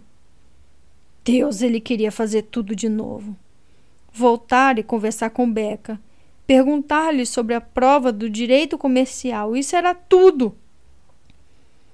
Ficou sentado durante horas com esses pensamentos a assombrá-lo considerando cenários distintos de como as coisas poderiam ter acontecido, de como tudo poderia ter dado certo entre Becca e ele.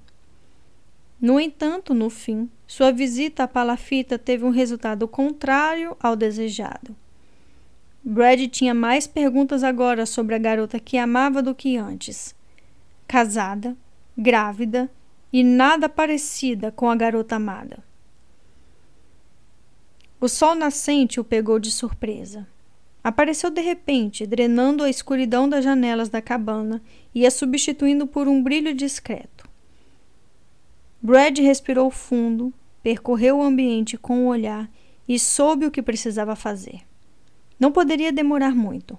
Alguém viria buscá-lo. A polícia, talvez. Seu pai, ele esperava. E se fosse seu pai, Deus o ajudaria. Finalmente, seu pai receberia o que merecia. Brad levou o dia todo para preparar a cabana, gastando a maior parte do tempo no porão. Acrescentou novos elementos ao seu santuário e, em seguida, arrumou tudo de modo que ninguém que entrasse ali fosse embora logo. Criou uma trilha de pistas, começando na porta da frente. Eram inequívocas, com a bolsa de beca como primeira isca. De fato, atrairia para o interior da cabana quem quer que viesse buscá-lo, e se a bolsa atraísse, os demais itens manteriam a atenção. Quando Brad terminou, embarcou em sua caminhonete. Era fim de tarde e o sol começava a se pôr. Ele se lembrou do último ano de sua vida. Durante nove meses completos, viveu na cabana de sua família, sozinho e isolado, do jeito que quis. Sim, ele adotou uma rotina que lhe permitiu se manter aquecido, alimentado e limpo.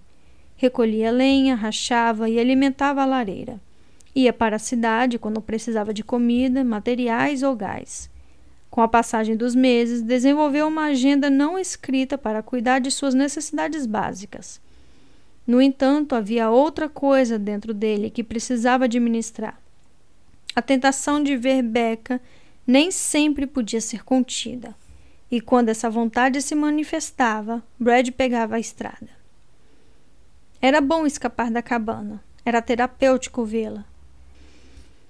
Claro, ele sempre pretendeu confrontá-la, conversar com ela. Contudo, a visão de Becca sempre o refreou. Em vez disso, ficava satisfeita simplesmente por fotografá-la, roubando a imagem dela e mantendo-a para si.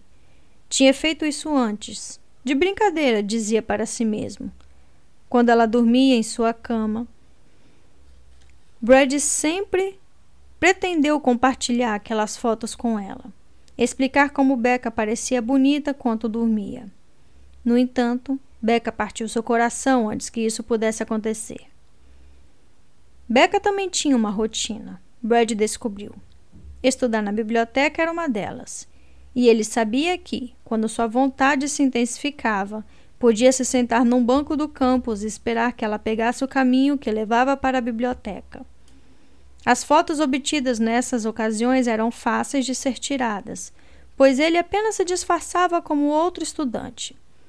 As imagens obtidas quando ela entrava no prédio onde moravam eram as mais difíceis, pois tinha de tirá-las através do para-brisa de sua caminhonete. E certa noite, pouco tempo atrás, ele ficou muito perto, esperando por Becca na esquina do prédio dela, ocultado na escuridão. E quase criou coragem para sair das sombras e abraçá-la. Talvez as coisas tivessem acabado de maneira diferente se ele tivesse confrontado Becca naquela noite fria. Brad quisera muito segurá-la em seus braços quando ela voltou do consultório médico. Naquela ocasião, teve certeza de que ela havia adoecido. E nesse momento, pensar no quão preocupada ficara por causa das frequentes visitas dela ao consultório, só para descobrir que ela estava grávida. Pensou de novo na maneira repulsiva como Becca jogou isso na sua cara. Com o sol se pondo, o céu ia escurecendo perdendo o tom azulado escuro. Era irônico, Brad pensou, sentado na caminhonete, que um dia tão bonito terminasse em escuridão. Contemplando o firmamento que perdia a cor, ele sabia que ninguém o entenderia. Poderia explicar pelo que havia passado, contar aos policiais, aos seus pais ou aos psicólogos o que Becca lhe fizera. Revelar a respeito da traição de Jack, as rejeições das faculdades de direito. Ele poderia detalhar tudo, ponto por ponto, e, no entanto, ninguém o entenderia. Brad deu a partida no motor e pôs a caminhonete em movimento. Enfim, estava pronto para deixar sua cabana, para deixá-la para aqueles que viriam buscá-lo. Afastou-se dali sabendo que ainda tinha muito para fazer e preparar, sabendo que, quando voltasse para ali, jamais tornaria a partir.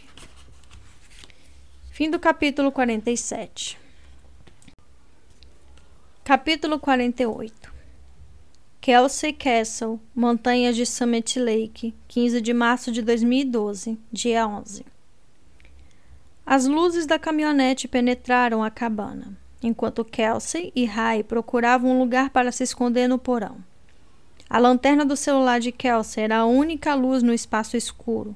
Elas estavam prontas para se esconder dentro de um armário sujo antes de Kelsey ver algo mais interessante. Ali! apontou para um canto.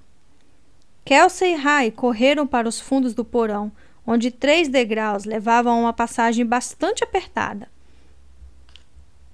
Três metros adiante, viam-se portas no teto. Elas subiram os degraus e, de quatro, engatinharam pelo espaço infestado de teias de aranha, soltando gemidos quando elas se rompiam em seu rosto. Uma porta da caminhonete foi fechada com força do lado de fora da cabana e passos ressoaram na varanda. Vai! Kelsey murmurou, empurrando Rai por trás. Quando alcançaram as portas, Kelsey direcionou para elas a lanterna do celular enquanto Rai tentava destrancar o ferrolho. Finalmente teve sucesso e abriu a porta dupla que dava para os fundos da cabana. Então saíram daquele local apertado, ficando sobre o luar do anoitecer. De imediato, elas sentiram um cheiro repugnante. Também escutaram um som que não identificaram de início, mas, passado alguns segundos, concluíram ser zumbidos de moscas. Milhares delas circulavam ao redor do galpão, na extremidade da propriedade. O que é isso? Rai perguntou baixinho. Então elas escutaram a porta da frente da cabana se abrir e Kelsey disse: Vamos! As duas correram na direção da mata escura atrás da propriedade, tampando os narizes por causa do cheiro nauseante. Rai deixou escapar um guincho breve quando seus pés pisaram no cascalho. Próximas do galpão, viram as portas escancaradas. As moscas abundavam ali, acumulando-se em enxames densos. Por um instante, Kelsey se deteve e olhou para o interior do galpão. Na luz pálida, viu a silhueta de um corpo pendurado, com a cabeça caída para o lado. Então, Kelsey decidiu se encaminhar para o galpão, seguida por Rai. Kelsey, por favor! Rai gritou, querendo escapar daquele lugar assombrado e se esconder. Espere. Kelsey organizou os pensamentos e juntou os pedaços do que estava testemunhando. Ao chegar mais perto do galpão, Kelsey se deu conta do que significava tudo aquilo. O porão, as fotos e sua mensagem enigmática. Na frente dela, achava-se o corpo inchado e em decomposição de Brad Reynolds, enforcado, imóvel, pendurado numa viga. O nó estava tão apertado em torno do pescoço que os olhos haviam saltado como os de alguém que sofre de hipertireoidismo. Sua língua grossa e rígida parecia uma baguete seca enfiada em sua boca. As moscas se banqueteavam enquanto os vermes escavavam. Rai gritou ao ver o corpo. Rapidamente, Kelsey se virou e a abraçou, protegendo-a daquela terrível visão. Kelsey! O homem gritou da cabana. Ela reconheceu a voz. Ao desviar o olhar, deparou com Peter e o delegado Ferguson com seu revólver em punho, saindo pela porta dos fundos. Aqui! Kelsey gritou. Rai agachou-se e pôs as mãos sobre os joelhos. Peter e o delegado correram pelo gramado. Peter agarrou Kelsey num abraço apertado. Você está bem? Ele perguntou. Estou apenas abalada. Quando Peter a soltou, Kelsey apontou para o galpão. Meu Deus! Peter exclamou quando viu aquela cena pavorosa. Ainda agachada, Rai começou a vomitar. Peter se abaixou ao lado dela. Respire, inspire e expire. Brad Reynolds, suponho. O delegado Fergunso guardou a arma e pegou a lanterna que apontou para o corpo. Imagino que sim. Kelsey tapou o nariz e deixou Rai aos cuidados de Peter. E bem podre. Espere até o senhor ver o porão da cabana. É perturbador. A luz da lanterna do delegado Fergunso apontou para os pés de Brad e iluminou um bilhete que estava no chão. O delegado enfiou a mão no bolso, tirou um par de luvas de látex e as vestiu. Cuidadosamente apanhou o bilhete e o ergueu para ler. Continha apenas três sentenças. Só fui para conversar. Eu a amava, apesar de tudo que ela fez. Fim do capítulo 48. Capítulo 49 Kelsey Castle, Summit Lake, 18 de março de 2012, dia 14. Kelsey passou os últimos três dias em Summit Lake, entocada em seu quarto no terceiro andar de Winchester. Concedeu uma manhã ao detetive Madison, respondendo a perguntas e dando detalhes. Àquela altura, o chefe de Madison chegara a Summit Lake e enquadrar o subordinado, pois o caso havia mudado de direção muito rápido e sem que o ardiloso Madison tivesse algo a ver com aquilo. Toda pergunta que Madison fazia era uma para a qual ele mesmo não tinha resposta. Quanto mais ele perguntava, mais estúpido parecia. Ao deixar a delegacia, Kelsey sorriu discretamente e deu uma breve piscada para o delegado Fergunso. Ele fora convidado a retornar ao caso Exley como um consultor especial e concluí-lo. Após o interrogatório, Kelsey parou para ver Rai no café. Ainda abalada pela noite na cabana e pela cena no galpão, Rai não estava em sua condição habitual. Você vai ficar bem? Kelsen indagou quando elas se sentaram nas cadeiras de couro, tomando goles de café com leite. Rai forçou um sorriso. Eu só tenho de tirar aquela imagem da minha cabeça. É tudo. Desculpe por ter arrastado você para aquele lugar, Rai. Eu não tinha ideia do que íamos encontrar. Não foi culpa sua. Eu que quis ir participar dessa coisa. Rai deu outro sorriso. Conseguiu mais do que esperava, certo? Kelsey achou graça. Eu também. Considero você uma boa amiga, Rai, e espero que saiba disso. Eu sei, e sinto o mesmo por você. Ótimo.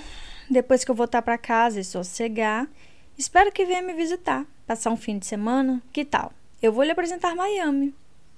Hum, seria muito legal. Kelsey ficou de pé. Bom, eu tenho que ir. Preciso escrever essa história antes que tudo fuja da minha cabeça. Sim, Rai também se ergueu. Tenho de voltar ao trabalho. Me manter ocupada ajuda. Elas se entreolharam e em seguida trocaram um abraço longo e bem apertado. Kelsey murmurou no ouvido da amiga. Obrigado, Rai, por tudo.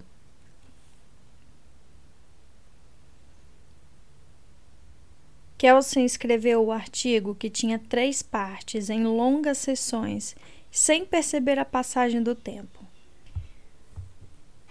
Nunca sentiu fome, só teve vontade de usar o banheiro poucas vezes. Jamais teve problemas para escrever. Durante sua carreira, foi bastante produtiva em relação aos seus artigos e ao seu livro. ela tinha zip drives repleto de ideias, esboços e histórias que provavelmente nunca seriam publicadas em nenhuma forma de mídia. Colocar palavra no papel nunca foi um problema para Kelsey, mas os três dias passados em Winchester após a descoberta do corpo de Brad Reynolds foram únicos. Ela percebeu-se num território sobre o qual apenas lerem livros de escritores famosos que se consideravam a elite. Mas naquele momento, Kelsey finalmente se deu conta daquele nirvana. Mal precisou pensar para escrever a história de Becca. O rascunho vergonhoso que elaborara no apartamento de Rai foi descartado e ela começou novamente. Após um gancho de abertura, captando a essência da morte de Becca e a maneira terrível como aquela linda garota foi morta, Kelsey mostrou em breves pinceladas o período em que Becca cursou o colégio. Em seguida, expôs seu tempo na Universidade George Washington e, com permissão dos pais de Jack Covington, escreveu a história de amor de Becca e Jack. Em seguida, Kelsey falou da amizade com Brad e de todos os altos e baixos do grupo de amigos no último ano da George Washington. Mencionou amplamente Gayle Moss. Então, contou a respeito de Becca na pós-graduação e da participação de Jack na campanha de Milt Ward. O fato de essas duas histórias estarem relacionadas era surpreendente e também uma grande sorte, entre aspas, como Pen Cotton afirmou. Kelsey o criticou por esse comentário, mas sabia que era verdade. Kelsey registrou os segredos de Becca, eram afinal a essência da história: a gravidez, os relacionamentos e o casamento. Kelsey amarrou tão bem as coisas nas duas primeiras partes que o leitor, sem dúvida, estaria ansioso pela última. A terceira parte, escrita de uma só vez, abrangeu a ainda improvisada de Becca a palafita de sua família em Summit Lake para estudar para seu exame. Havia algumas especulações, é claro, mas Kelsey tinha certeza de que possuía as informações corretas. Apesar de tudo, ela manteve o diário de Becca consigo. O detetive Madison não precisava saber de tudo. De fato, ele não merecia. Summit Lake, tão especial para Kelsey agora, foi incluída numa bela abertura da terceira parte do artigo. Ela até conseguiu mencionar dois integrantes do grupo de fofocas, a mulher corpulenta e o homem de 40 anos. Aí partiu para o início do fim de Becca, a garota a quem se sentiu tão ligada. Da chegada de Becca à cidade, passando por sua conversa com Liv Holston, até seu retorno para casa. Kelsey traçou o caminho dela para a morte. E do outro lado, revelou a presença de Brad, nas sombras, sua vida nas montanhas e sua chegada à palafita naquela noite. Óbvio que não houve entrada forçada. Óbvio que Becca lhe permitiu entrar na casa. Eles foram amigos íntimos, reunidos no dia 17 de fevereiro, no desenlace doloroso e trágico. A última noite de vida da Becca Exley fluiu da ponta dos dedos de Kelsey sem nenhum esforço. Na sequência, ela narrou suas próprias duas semanas em Summit Lake, concluindo com sua jornada até as montanhas e a mórbida descoberta na cabana. As fotos de seu celular eram um toque adicional para ilustrar a história. Às duas e quinze da manhã, Kelsey gravou os três dias de produção literária no pendrive e enviou uma cópia por e-mail para Penn Courtney. Tirou a rolha de uma garrafa de vinho Charnodai, encheu uma taça e foi até a varanda. Summit Lake estava adormecida escura, a não ser pelas esquinas iluminadas por postes de luz e fachadas da igreja de São Patrício. A cinco quarteirões de distância, iluminadas por refletores. Kelsey ficou sentada por meia hora bebendo vinho e se lembrando da vida de Becca Exley. Fim do capítulo 49. Capítulo 50. Castle Castle, Greensboro, Carolina do Norte, 28 de abril de 2012, dois meses depois da morte de Becca. Ele chegou ao aeroporto internacional de Heilig às 16h18. Ela pousara 19 minutos antes. O timing era perfeito.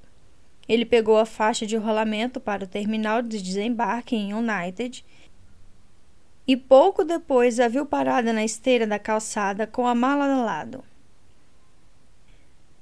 Peter baixou a janela do lado do passageiro quando estacionou ao meio-fio.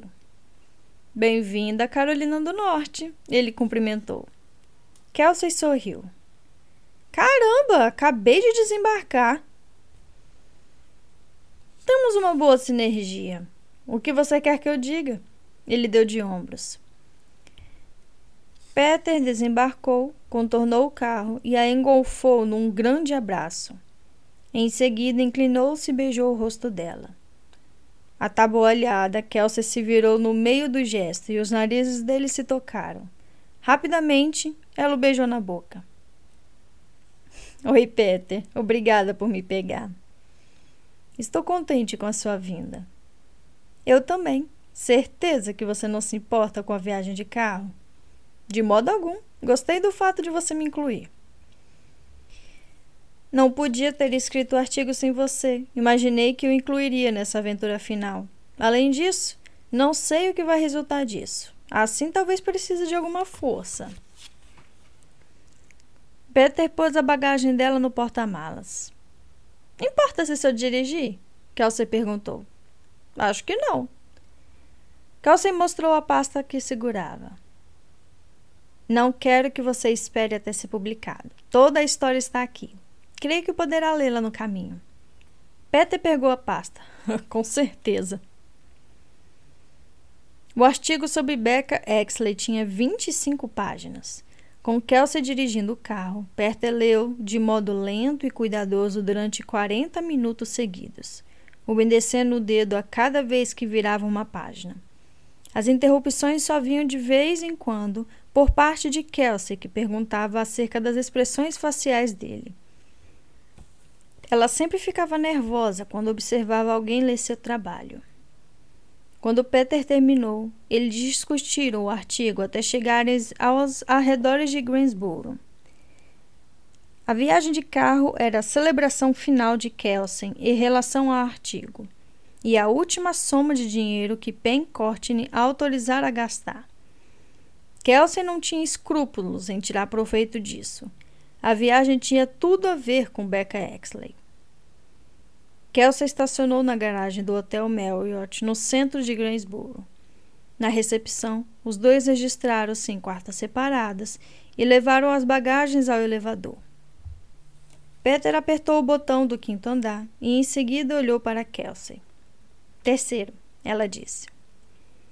Ficaram em silêncio até que as portas se abriram no terceiro andar. Kelsey saiu do elevador puxando a mala atrás de si e então virou-se. De quanto tempo você precisa? 30 minutos, talvez. A gente se encontra lá embaixo às sete? Isso, nos vemos às sete. Kelsey levou meia hora para se aprontar. Retocou a maquiagem, penteou os cabelos, colocou um vestido casual e borrifou um pouco de perfume na nuca.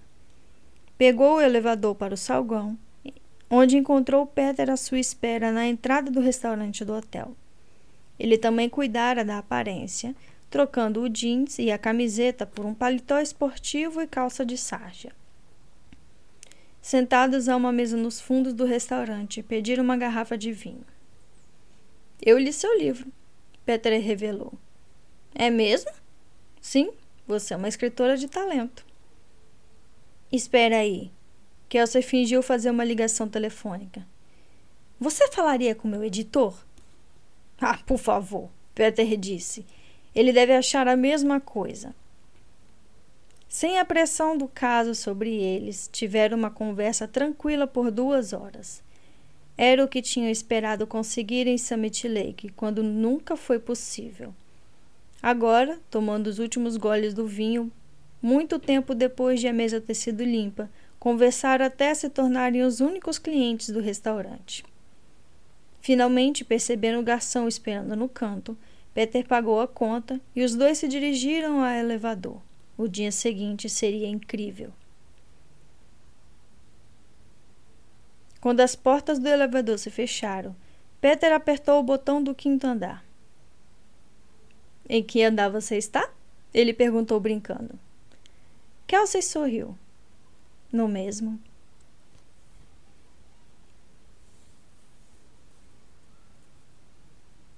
Na manhã seguinte, tomaram o café num pequeno restaurante de rua e voltaram a pegar a estrada às nove horas.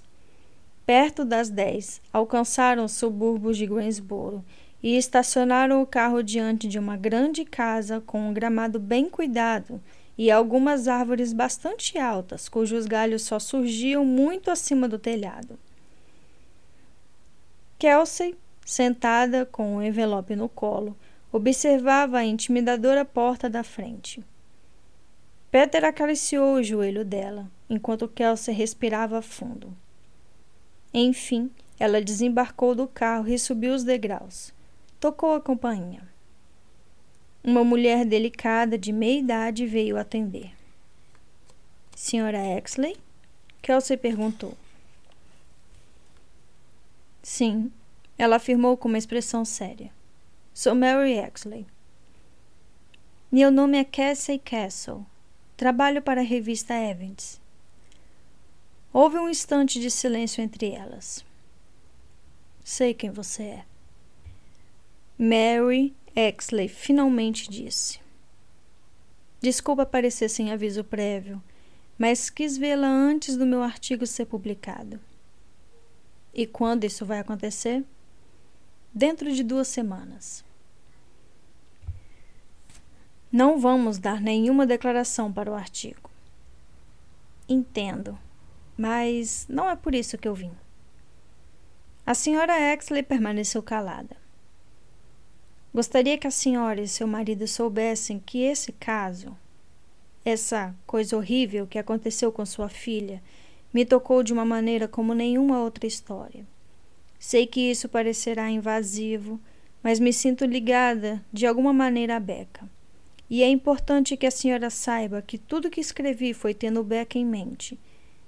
Tento, em meu pensamento, o que ela passou, quando escrevi a respeito da sua vida e de sua morte. Kelsey tinha um discurso preparado, dois parágrafos que ela escrevera e reescrevera dissera em voz alta na frente do espelho do banheiro. E decorara. Abrangia sua própria luta em relação a ter sido estuprada, suas perguntas sobre a vida e a morte, porque uma pessoa sobrevive a um acontecimento tão terrível e a outra não. Era belo e comovente, destinado a desarmar os Exley e trazê-los para seu lado. Também era sincero, pretendia mostrar que não havia nada vingativo no que Kelsey tinha escrito. Mas, quando ela viu William Exley surgir atrás da mulher, todo o discurso escapou de sua mente, deixando um imenso buraco negro que lhe bloqueou o raciocínio. Kelsey sorriu para ele de modo desajeitado. Nenhuma apresentação foi necessária. Bom, de qualquer modo, eu vim para lhe dar isso. Kelsey entregou um envelope para a mãe de Becca. Acho que sua filha gostaria que ficasse com a senhora. Lentamente, Kel se afastou da porta da frente, então virou-se e desceu os degraus. Enquanto Peter se afastava pelo longo caminho de entrada, Kelsey viu a senhora Exley manipular o envelope em busca de qualquer pista do que poderia estar dentro. Por fim, a senhora Exley o abriu e tirou o diário de Becca e a carta que ela escrevera para sua filha por nascer. Kelsey captou o olhar da senhora Exley quando ela desviou os olhos do diário. Peter pôs o carro em movimento e eles partiram. Fim do capítulo 50. Capítulo 51 Kelsey Castle, Miami, Flórida, 11 de maio de 2012, quase três meses após a morte de Becca. O céu matinal estava coberto por algumas nuvens quando Kelsey saiu de casa. Ela usava short e camiseta regata. As meias curtas e apertadas eram visíveis sobre o tênis de corrida verdes. Correndo ao longo da praia por pouco mais de um quilômetro e meio, ela sentia o cheiro do ar marinho, com seu corpo brilhando por causa da umidade. Kelsey precisou de dez minutos para chegar ao seu antigo desvio, que seguiu por mais 500 metros até alcançar a beirada da mata. Seu coração saltava dentro do peito em parte por causa da corrida até ali, em parte por causa da ansiedade. Observando o bosque, via-se a trilha ensobreada, com alguns raios de sol atravessando a folhagem. Não havia nenhum outro corredor ou ciclista. A ideia de dar meia volta e retornar passou pela cabeça de Kelsey. Seria uma corrida suficiente de quase quatro quilômetros, mas frustraria completamente o objetivo daquela manhã. Fazia quatro longos meses que ela estivera ali pela última vez, mostrando para a polícia onde tudo aconteceu e como acontecera. Um longo tempo desde que aquela jornada começara. E finalmente, com o artigo a respeito de Becca saindo nesse dia, Kelsa estava pronta para encerrar aquele capítulo de sua vida, digitar a última sentença e enviá-la. Kelsey sentiu alguns pingos de chuva sobre os ombros, então ergueu os olhos para o céu. Era uma mistura de sol distante e nuvens por cima da cabeça. A chuva aumentou. Ela colocou os fones de ouvido e começou a correr pela trilha, com a folhagem densa a protegê-la da chuva fina. Sete minutos depois, ela passou pelo ponto. Recusou-se a olhar para a mata. Recusou-se a deixar sua mente se perder. Em vez disso, passou correndo direto, com suas longas e musculosas pernas impulsionando-a para além daquela parte do bosque e de sua vida. Um pé na frente do outro, até o ponto ficar bem para trás. Kelsey correu por mais três quilômetros até ver a saída da mata à frente. Estava brilhante e sedutora, chamando-a. Ela aumentou o ritmo, tocando a trilha apenas com as pontas dos pés. Os braços balançavam no movimento controlado e o suor escorria pelos pulsos, passava pelas mãos abertas e escapava pelas pontas dos dedos. Quando Kelsey chegou mais perto da saída da mata, viu o pavimento do lado de fora coberto pela luz do sol, reaçando as poças de água que tinham se formado, realçando as árvores que gotejavam uma pancada de chuva iluminada pelo sol. Fim do capítulo 51.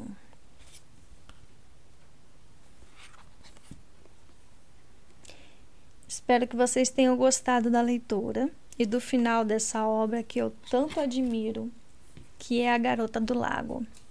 Espero que tenham aprendido várias coisas com essa leitura. Espero que vocês tenham é, se apaixonado pela história, afinal de contas, na época em que ela foi lançada, ela ficou em primeiro lugar dos livros mais vendidos é, durante um ano quase. É uma história muito boa, é uma história muito. É uma história de superação também, por um lado, né? E é um drama muito bom. Eu vou deixar vocês por aqui. É, eu não quero estragar a sensação do, dos últimos acontecimentos. Eu tenho certeza que vocês todos estão um pouco chocados com o final, né? É o final que eu sei que é bastante é, surpreendente. Eu sei porque eu passei por isso quando eu li pela primeira vez. É, ao pessoal do YouTube, por gentileza, deixa o joinha no, no vídeo, né? Para dar um engajamento no canal. Se inscrevam, ativam o canal, ativam o sininho é, ao pessoal do Spotify e do YouTube, que ainda não me segue, lá no Instagram, por favor, é só clicar em arroba ouvindo livros e me seguirem no Instagram também. Lá vocês vão ficar sabendo de mais lançamentos mais rápido dos livros que estão sendo postados no canal. E, gente, aqui quem fala é a Flor. Sejam todos muito bem-vindos ao canal Ouvindo Livros. Um beijo, até a próxima e tchau!